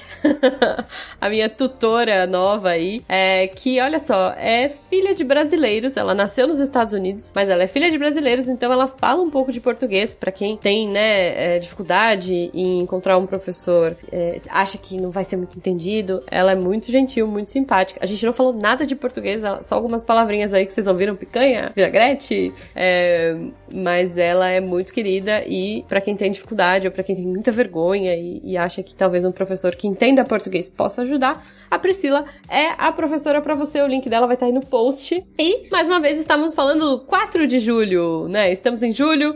É, ela tava me contando como é que é, e ela falou que eles já deram uma brasileirada no 4 de julho deles, que apesar deles fazerem um churrasco, né? A família da Priscila faz um churrasco meio com cara de Brasil. Bota uma picanha, uma vinagrete.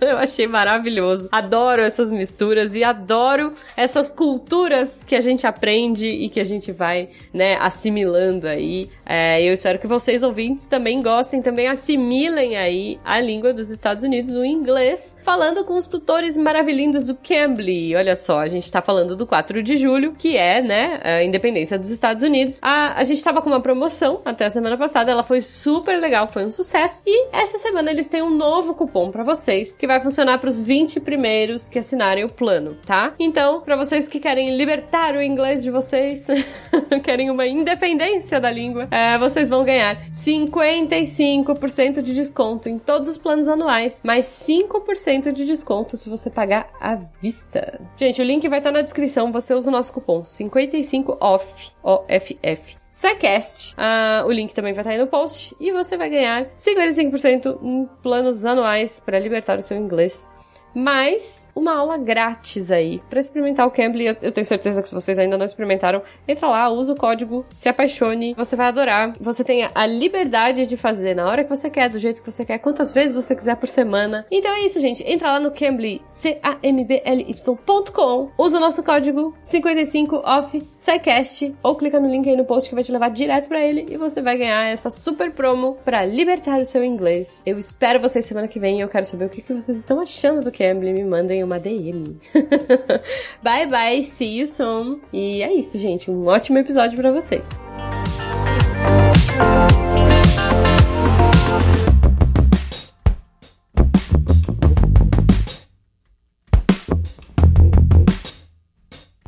Aí, pensando nessas funções que o, o Fencas estava colocando do, do Poder Executivo, é trazendo aqui, pro, é, focando no Brasil, mas algumas até com, com, uma ideia mais geral. Então, o Executivo ele vai ser responsável pela política interna e pela política das relações exteriores, né, sempre dentro das leis. E algumas competências que eu acho interessante destacar, que o Poder Executivo ele faz decretos, é, principalmente o presidente faz decretos, né, mas outras partes do Poder Executivo têm portarias, outros atos. E o que, que são os decretos? A ideia é que eles são mais fracos que uma lei, geralmente tem a função de complementar uma lei. Especial quando a própria lei, né, o próprio dispositivo ali, ele deixa é, algumas questões em aberto para serem melhores definidas por questão de praticidade, questão muda sempre algum procedimento específico que tem que ser seguido, né? então você dá uma margem de manobra e o executivo aí é uma questão de executar as leis, né, dentro desses decretos. Ele também pode propor projetos de lei, vetar leis, mas aí ele depende do legislativo, né? Esses decretos eles seriam um pouco mais fracos. E aí, lá no cast de presidencialismo, a gente falou como que o, o poder executivo no presidencialismo ele é forte, né? Por um lado, pelo motivo que a gente falou lá, dele ter uma independência maior do legislativo, mas alguns poderes que são interessantes, o presidente ele pode decretar estado de defesa, estado de sítio, né, em emergências, intervenção federal, né, isso pensando no federalismo, intervenção federal, é, se discute se o que aconteceu no Rio de Janeiro foi juridicamente uma intervenção federal ou não, mas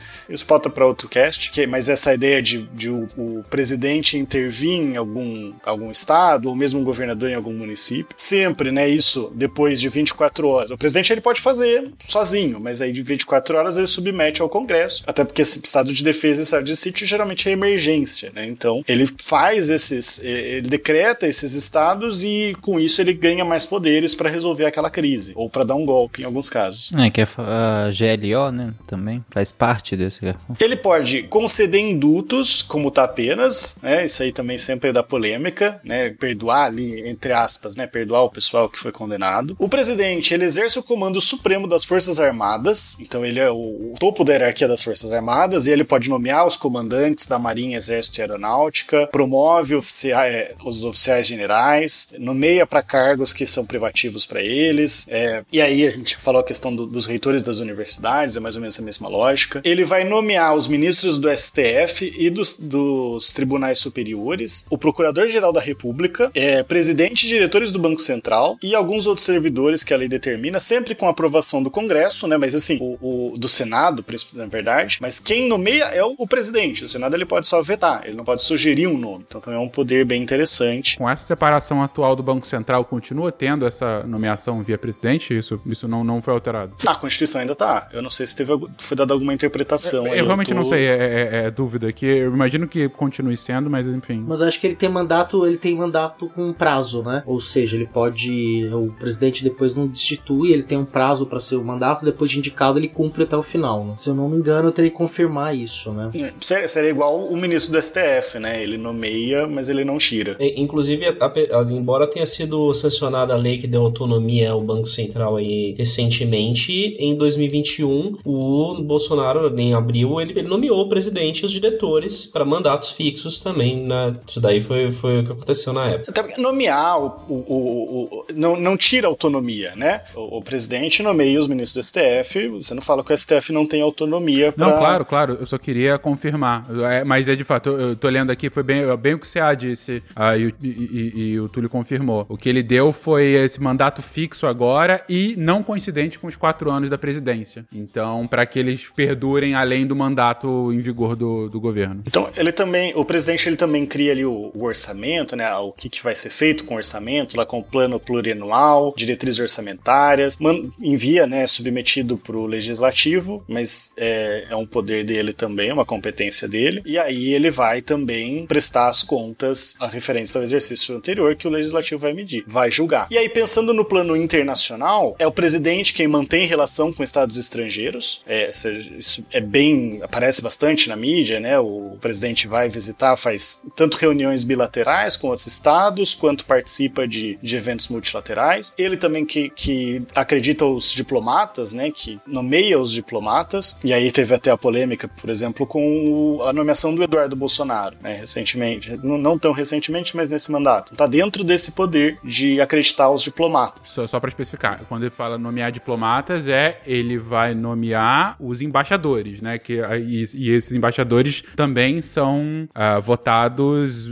pelo Congresso, pelo, Senado especificamente, né? Não é qualquer diplomata, porque diplomata é plano de carreira. Uh, mas o, o, o, embaixador é uma função política, tanto que você pode ter embaixador não diplomata. É, tem o caso famoso do Itamar Franco, que não era diplomata, mas que depois de, de, de, da sua passagem na presidência acabou virando embaixador em Roma, se eu não me engano, né? Portugal. O, o diplomata, ele normalmente tem eles tem, tem uma regra, né, que eles vão servir. Tem classificação de países, né? Então tem países que são classificação A, por exemplo, algumas é, consulados ou embaixadas. Então, por exemplo, Paris, Nova York, Roma, né, que são cidades ali consideradas com mais estrutura, lugar que todo mundo quer ir, então são A. Então se ele serve num A, ele depois ele tem que servir num lugar B e um C. Então ele vai para um lugar com menos estrutura, ele acaba é, rodando ou muitas vezes tem muitos diplomatas que acabam sendo realocados para fazer serviço dentro de ministérios, né? A gente tem na, no corpo diplomático brasileiro, a gente tem uma tradição é, do Instituto Rio Branco já secular de formação de grandes quadros técnicos, salvo algumas exceções, é, dentro é, do Estado Nacional no corpo diplomático.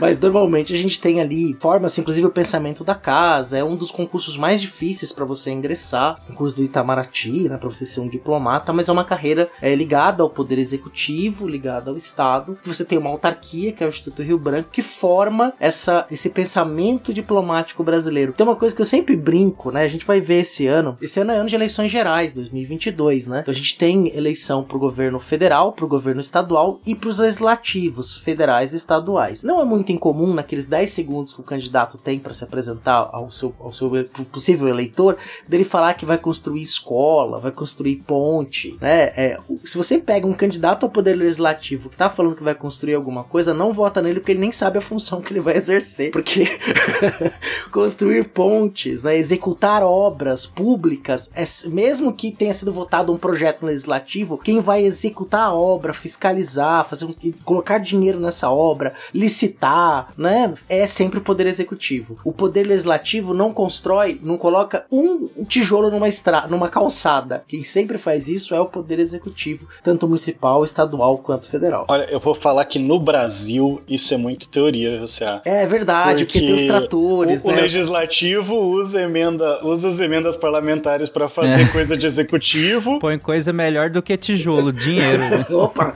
É, ou barras de ouro, que vale mais do que dinheiro.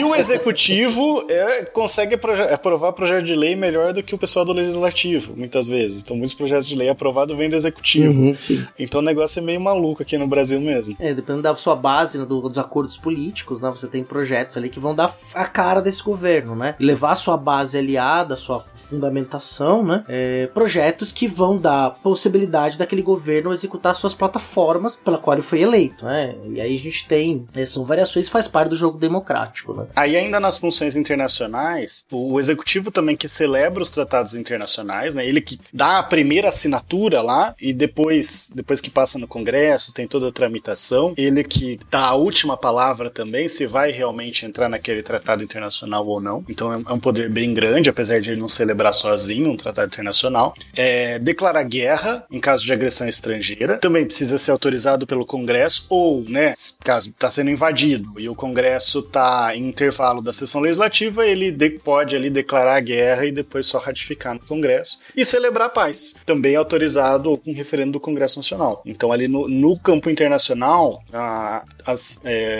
as medidas sempre partem do presidente, sempre partem do Poder Executivo. Uma mentira, é uma pantomima, uma patuscada.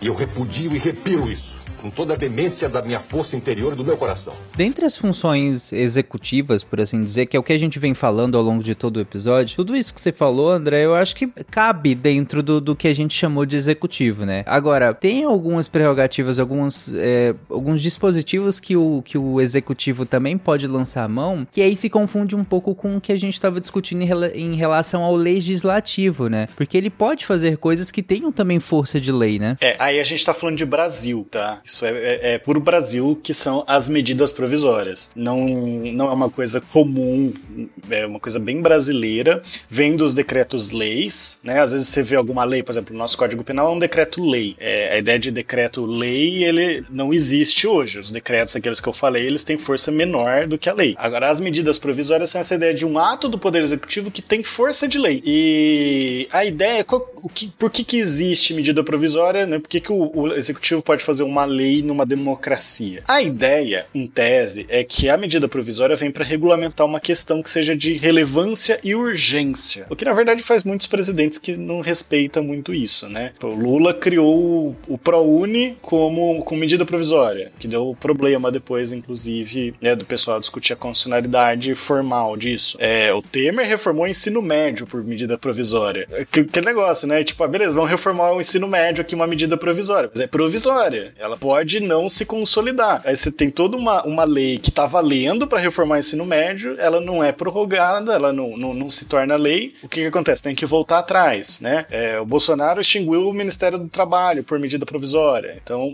são várias questões, assim, que a medida provisória deveria ser usada para questões de relevância e urgência que vão ser decididas de fato provisoriamente, acaba não sendo. Essas medidas, elas têm força de lei, têm efeito imediato, mas para continuar valendo, elas precisam precisam ser ratificadas pelo Congresso e aí sim se transformam em lei, que é uma ponderação, senão seria um poder absurdo para o Poder Executivo. Elas têm uma validade de 60 dias. Se elas não forem votadas, elas são prorrogadas automaticamente por mais 60 dias. E, e aí tem que entrar na, na pauta do, do Legislativo de forma obrigatória, né? Óbvio que tem como enrolar isso. E aí, se elas não forem convertidas em lei, elas perdem os efeitos. Mas tem um detalhe, viu, André, que é importante, que quando ela chega em 180 dias, o Congresso não pode discutir mais nada que não seja medida provisória, né? Ela tranca a pauta do Congresso, né? Quer dizer, se um presidente da República ele emite quatro medidas provisórias em sequência, ele vai necessariamente em determinado momento impedir que o Congresso discuta qualquer outra coisa que não seja o que ele jogou, o que ele colocou como lei para o Congresso discutir em forma de medida provisória, né? É o famoso trancar a pauta do legislativo. E até porque isso que gera um desgaste político, né? Qualquer medida provisória,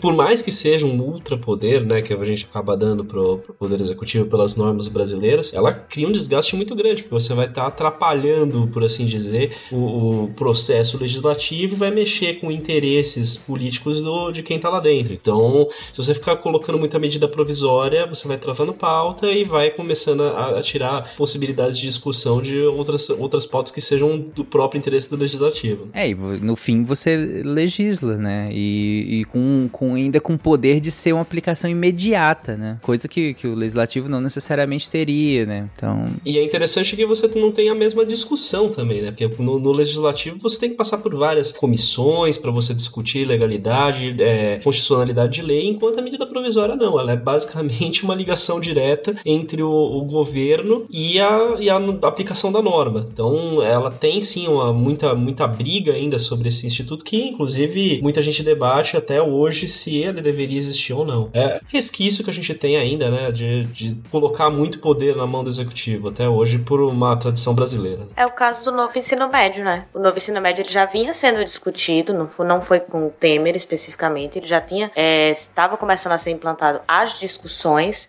e aí quando eu digo isso, eu tô falando a nível é, escolar, né? todas as é, estavam sendo feitas consultas, e é um processo muito lento, porque daqui que você consulte toda o, o, o aparato educacional que você tem no país iria levar muito tempo. No momento em que se tornou uma medida provisória, você acelerou o processo e diz, olha, discute e vamos aprovar. E aí ele foi aprovado, né? Assim, a, a medida provisória foi aprovada e tanto que a gente está instaurando o novo ensino médio agora em 2022, né? Através disso, assim, mas foi um, um atropelo só. Vinha caminhando, mas, ó, vamos acelera para tudo aí e discute este, este ponto porque ele é emergente. Aí você tem, tem, um problema até na própria medida, porque educação não é o que, por exemplo, a gente pode discutir assim, né, em, em pouquíssimos dias, como é que vai mudar toda a formulação do, de um ensino médio. Eu só queria fazer um comentário rápido que, por mais que eu concorde com vocês que é, a medida provisória, como é, é uma evolução, uh, um, mais que uma evolução, um resquício dessa concentração de poder no caso brasileiro, né, no, no executivo, ela tá longe de ser única em um aspecto de executivo legislando no mundo. Nos Estados Unidos, por exemplo, você tem uma coisa próxima à medida provisória, que são as ordens executivas do presidente, né? A Executive Order, uh, que é uma legislação do, do executivo, é, é, que é muito voltada à forma como o executivo vai de forma, vai de fato executar a, a lei, mas pode ser utilizada como uma forma de implementar uma lei nova ou uma, um entendimento legal novo sobre alguma coisa. Então é muito próximo à medida provisória brasileira quanto a isso. Nos países da Commonwealth, é, é, o que eles têm é um, um, instrumento chamado Ordering Council, que é análogo à medida provisória. Uh, e no caso da Commonwealth, tem uma coisa que é ainda mais perigosa que medida provisória, é que dá para ter essa Ordering Council secreta. Então tem alguns atos executivos, quase que como força de lei, que não são públicos. Que, por exemplo, você pode ter um Ordering Council falando para que o governo ele faça alguma retaliação a uma empresa sob a justificativa que aquela empresa tá apoiando terrorismo. Uma empresa internacional tá apoiando terrorismo. E aí vai, vai ter, sei lá, vai, vai ter uma ordem executiva para apreensão dos bens daquela empresa. Beleza, isso faz parte do processo e tudo mais. Mas quando é colocado como uma ordem secreta, a população, o público, não tem nem a, esse accountability, né? Não tem nem, de fato, a, a, o conhecimento sobre como o executivo que ele colocou no poder, direto ou indiretamente, está agindo. Esse é um debate grande que tanto o Reino Unido, como principalmente o Canadá, está passando agora. O Trudeau, desde que ele entrou no poder, já tem mais de 70 é, Ordering Council secretas. E aí a oposição fica batendo, ok, mas o que, que é que você está fazendo? A gente nem sabe. Se é, se é, secreto, como é que a gente sabe que você tá, como que você está agindo? E aí, mais uma vez, debate sobre legitimidade e governabilidade. Se eu não me engano, teve uma, uma briga em relação a isso, porque. Uma briga não, mas teve um, um desconforto em relação a isso, porque usaram disso, se eu não estou muito enganado, para ir atrás de alguns magnatas russos, né? É, nessa onda de sanções aí. Você falou uma coisa interessante, Fencas, que é, que é a questão dessa. De a gente falar aí sobre, sobre segredo, né? A gente tá vivendo isso no Brasil, né? Diversos atos de, de decretação de 100 anos de, de sigilo sobre determinadas informações. É interessante colocar o seguinte: é tudo bem, o, o Poder Executivo tem essa liberdade é, institucional de poder decretar esse sigilo, mas é muito importante falar também que esse sigilo precisa ser justificado. Então, é, aí entra né, que a gente estava falando lá no começo, que, né, que é a questão dos três poderes, os freios e contrapesos. Porque um ato como esse, ele vai ter que ser se guiado pelos princípios da administração pública, e se for visto que ele não foi feito né, com os verdadeiros interesses da administração, que tem aí um interesse privado, ou é um ato imoral, outras coisas, esse sigilo pode cair, ou ele pode, inclusive, ser excepcionalizado para algumas situações. Então, o judiciário pode, por meio de uma investigação, de alguma coisa, invadir esse sigilo, né, mesmo ele, ele ainda estando vigente. Com certeza o sigilo da carteira de vacinação é de interesse nacional, sem dúvida. Não, não tem como negar uma coisa dessa. Precisa nem justificar. Uma mentira, é uma pantomima, uma patuscada.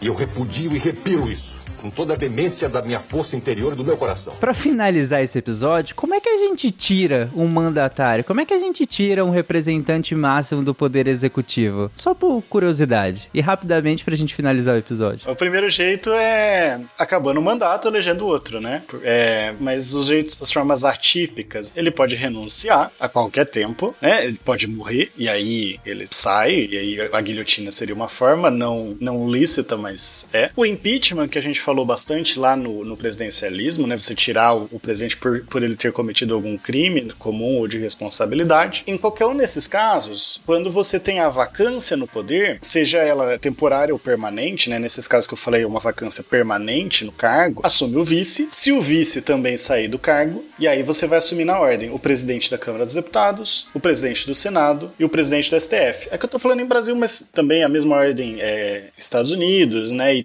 todos os outros países que seguiram o modelo americano. É, só que assim, é importante colocar que não é que o presidente da Câmara dos Deputados, do Senado, vai assumir e vai ficar até o final do mandato. Nesses casos, eles são obrigados a convocar novas eleições, eles têm um prazo é, para convocar novas eleições. Se acontecer nos dois primeiros anos do mandato do presidente, a eleição vai ser uma eleição direta, ou seja, todo mundo vota, e realizada 90 dias após a, a última vacância, né? Após o, o vice-presidente ter saído do cargo. E se for nos últimos dois anos, a eleição para os dois cargos vai ser feita 30 dias após a última vacância. Por que, que o prazo é menor? Porque aí a eleição é indireta. Quem vota, né, quem escolhe o, o, o presidente desses últimos dois anos é o Congresso Nacional. Então você tem. É, não é que eles vão governar, né? Eu lembro, na época do Joaquim Barbosa, o pessoal adorava falar que não, se tirar todo mundo, vai ser o Joaquim Barbosa o presidente, então vamos tirar todo mundo, né? Não, ele vai ter que chamar novas eleições. Caraca, isso parece há 20 anos atrás, né? Não, é, lembrando que a gente passou por essa.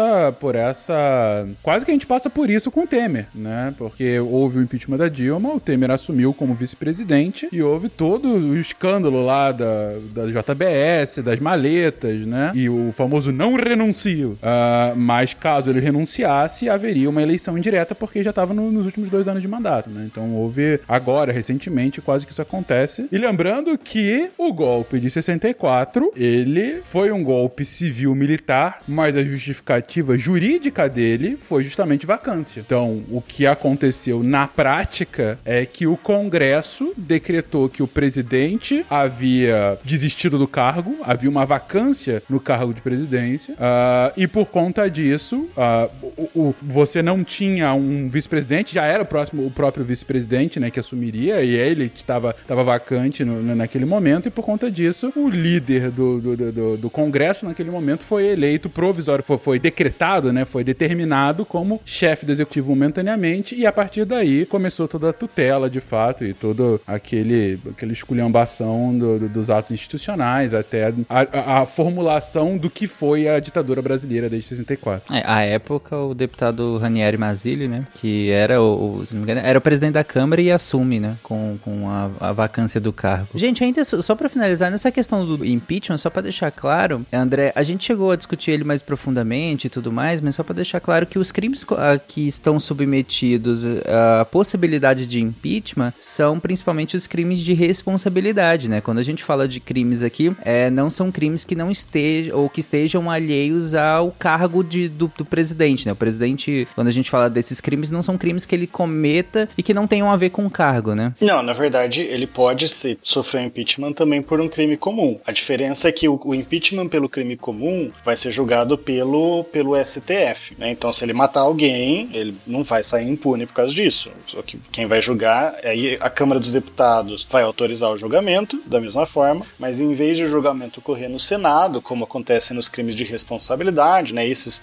que têm mais ligação com o cargo, é, embora são crimes às vezes muito amplos, né? Bastante difícil a definição de alguns desses crimes, é, é, em vez de ser julgado pela, pelo Senado, que, como nos crimes de responsabilidade, ele vai ser julgado pelo STF. Novamente, em teoria. Em teoria. É, é, é, é bom colocar um, um ponto que é, é, eu acho que toda vez que cita crime de responsabilidade é bom falar. Crime de responsabilidade, apesar do nome crime, ele não é bem um crime.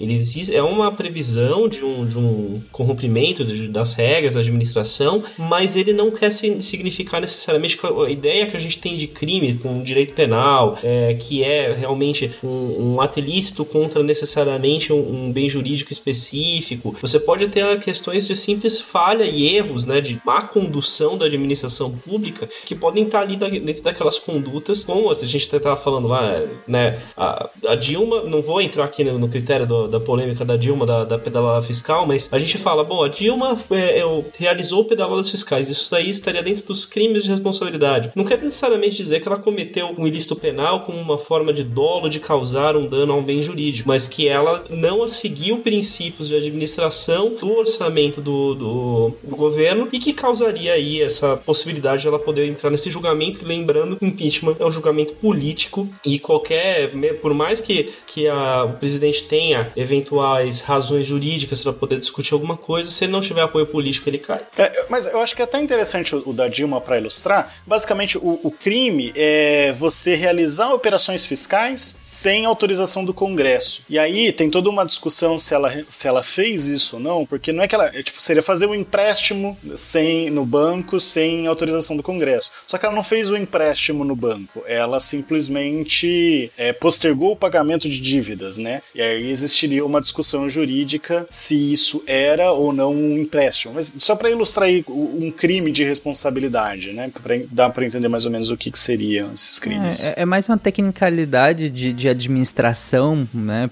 é, pública do que necessariamente um crime como o Túlio coloca na, na concepção que, que até o próprio leigo tem em relação ao Código Penal, né? Crime é uma palavra forte para isso. Na prática, na prática, ó, o impeachment no Brasil, o que a gente vê na nova república por conta tanto do processo do Collor, que acabou não acabando porque ele renunciou antes e tal, mas o da Dilma foi até o final, que houve o próprio julgamento no Senado, esse processo que o André comentou. Mas na prática, o, o processo de impeachment do Brasil é como o recall em outros países, né?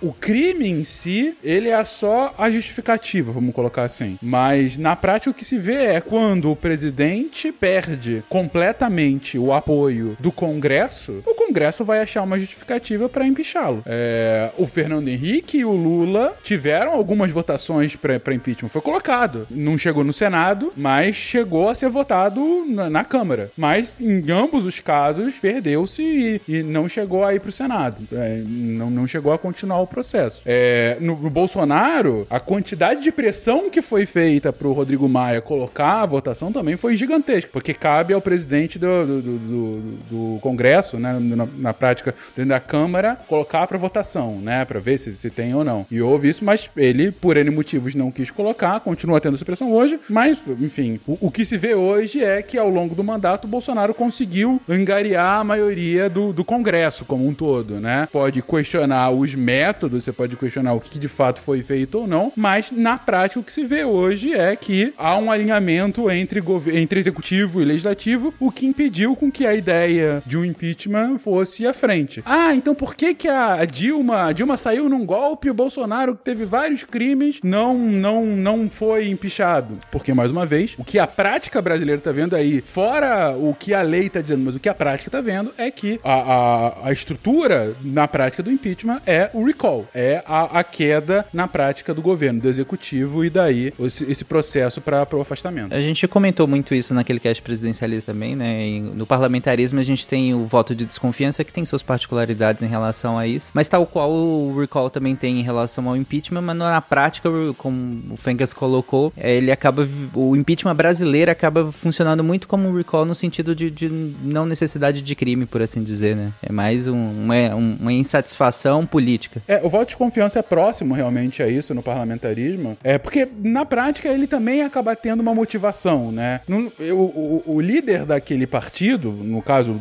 se o cara for o líder do, do, governo em questão, ele não tá, não sofre o voto por nada, né? Ele teve uma sequência de fatos que levaram àquela desconfiança. Pode ter sido um fato muito grave que aconteceu ou um acúmulo de várias coisas. Eu comentei agora há pouco do Boris Johnson, que acabou de, de ganhar um processo de, de, de voto de confiança, ou seja, ele não foi afastado do cargo, apesar de ter um controle grande uh, do parlamento inglês, é, ele ganhou por pouco, né? Então, o que mostrou que a batata dele tá assando já há algum tempo. E no caso dele, o, o gatilho foi, o gatilho atual foi por conta de festas que ele fez no momento em que você tava lá com tudo fechado por conta de Covid e tudo mais, e ele tava fazendo festas escondidas, né? Que depois foram colocadas a público. Mas não é só isso. Isso aí é o gatilho, isso aí é o estopim. É um acúmulo de coisas que vem acontecendo que leva a um potencial voto de desconfiança. E no caso do parlamentarismo, o que pode acontecer também é, antes de entrar o voto de desconfiança, o próprio primeiro-ministro às vezes desmancha o seu governo. Então, é, isso aconteceu no Canadá é, no ano passado. Então, o que aconteceu? O governo liberal tentou passar algumas legislações a, acerca da Covid ao longo de 2021 e essas legislações não passaram. E aí o Trudeau falou: olha, eu não tô conseguindo mais governar. Eu não tenho maioria, os outros partidos não estão concordando comigo, eu não tô conseguindo mais, é, mais governar. Então, eu, eu, já que eu perdi esse voto, eu estou aqui desmanchando o governo, estou chamando novas eleições para que a gente refaça a composições de forças aqui no nosso Congresso. E aí, com essa nova recomposição, pode ser que eu tenha a legitimidade, eu possa ter maioria agora é, para governar ou não. Eu não tenho mais legitimidade, então uma outra pessoa vai ter que entrar agora no meu lugar para governar, porque nessa composição agora a gente tá chegando num impasse e eu não consigo mais seguir. E isso aconteceu aqui, teve uma nova eleição, ele ganhou de novo, mas ainda com minoria, é um partido de minoria, e aí só agora com essa nova composição de força que ele tá conseguindo governar por conta é, dessa aliança mais com, com a esquerda. Mas, ou seja, é um ponto um pouco diferente do, do presidencialismo, porque é o próprio governo, que é uma composição indireta, que vê que não tem mais governabilidade, que ele não consegue mais fazer nada. Então ele voluntariamente desfaz e aí novas eleições são chamadas. E é por isso que em muitos países você pode ter eleições, mais de uma eleição por ano. A gente comentou de Israel aí, por exemplo. Por que, que eles não estão chegando a, a, ao governo? É porque ele não teve maioria. Mas tem um caso de assim, eu, eu até tenho maioria, uh, ou até tenho legitimidade, mas eu tô conseguindo governar. Então é melhor eu refazer tudo até que algum, alguma força possa ter essa legitimidade para estar tá aqui à frente. Complexo. Bom, alguém quer comentar mais alguma coisa? Não? Guacha? Guacha dormiu? Eu não, eu só não sei como terminar algo assim com alegria. Talvez ano que vem. É, eu achei que quando o Tarek disse complexo, ele tava encerrando. Foi um, acaba, assim, né? Então, é, ele falou assim. Hum. Complexo é aquele tan. Esse podcast foi editado por.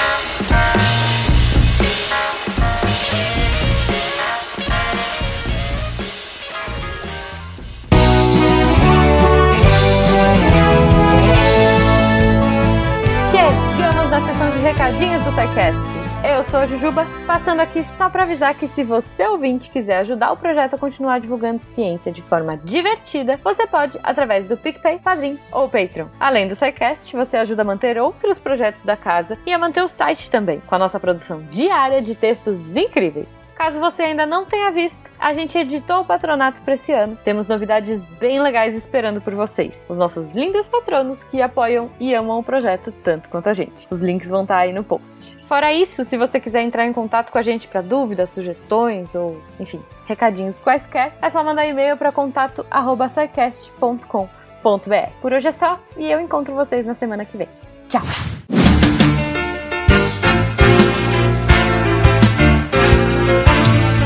Atenção para o informe semanal dos textos da semana. Segunda-feira, para matar saudade das resenhas, o Rodrigo Braga vem com Resenha, Saga Trissuinorana, um livro de João Luiz Guimarães, que inspirado no outro Guimarães, não são parentes, fez uma releitura brasileira dos Três Porquinhos. Confere a resenha que você vai se encantar com o livro. Na quarta, pra gente não se esquecer, o William Spengler comanda. Lembrai-vos da guerra. Gustavo Adolfo, o Leão do Norte. Acompanhe a história das proezas militares do rei sueco e fica para ouvir um sábado no final do texto. E na sexta, descubra o custo do SUS e o preço de precarizá-lo em financiamento da saúde pública, ou o SUS custa menos que uma coxinha, do Antônio Lucas. O texto fala sobre a realidade da saúde pública brasileira atual, né? Então eu não posso falar que ele vai ser pura good vibe, mas eu prometo que ele traz um pouquinho de esperança no final. Esses textos e mais, muito, muito, muito mais, você encontra em www.deviante.com.br. Você tá esperando o que para se tornar uma redatora deviante? Manda um e-mail para contato@sicast.com.br. Vem fazer parte da equipe. Eu sou André Tapani, vendo que é difícil ganhar a guerra da saúde pública quando ela é construída só com fibra de buriti em palha nova de arrimo. É, né? Você achou que um conto de três porquinhos é brasileiro e ia ter só casa de palha, sem a brasileirar? Ah, é, né? É, tem que apagar a luz da torre deviante. Tchau, gente. Se a ciência não for divertida, tem alguma coisa errada. Tem que ser divertida. A coisa mais divertida que tem é a ciência.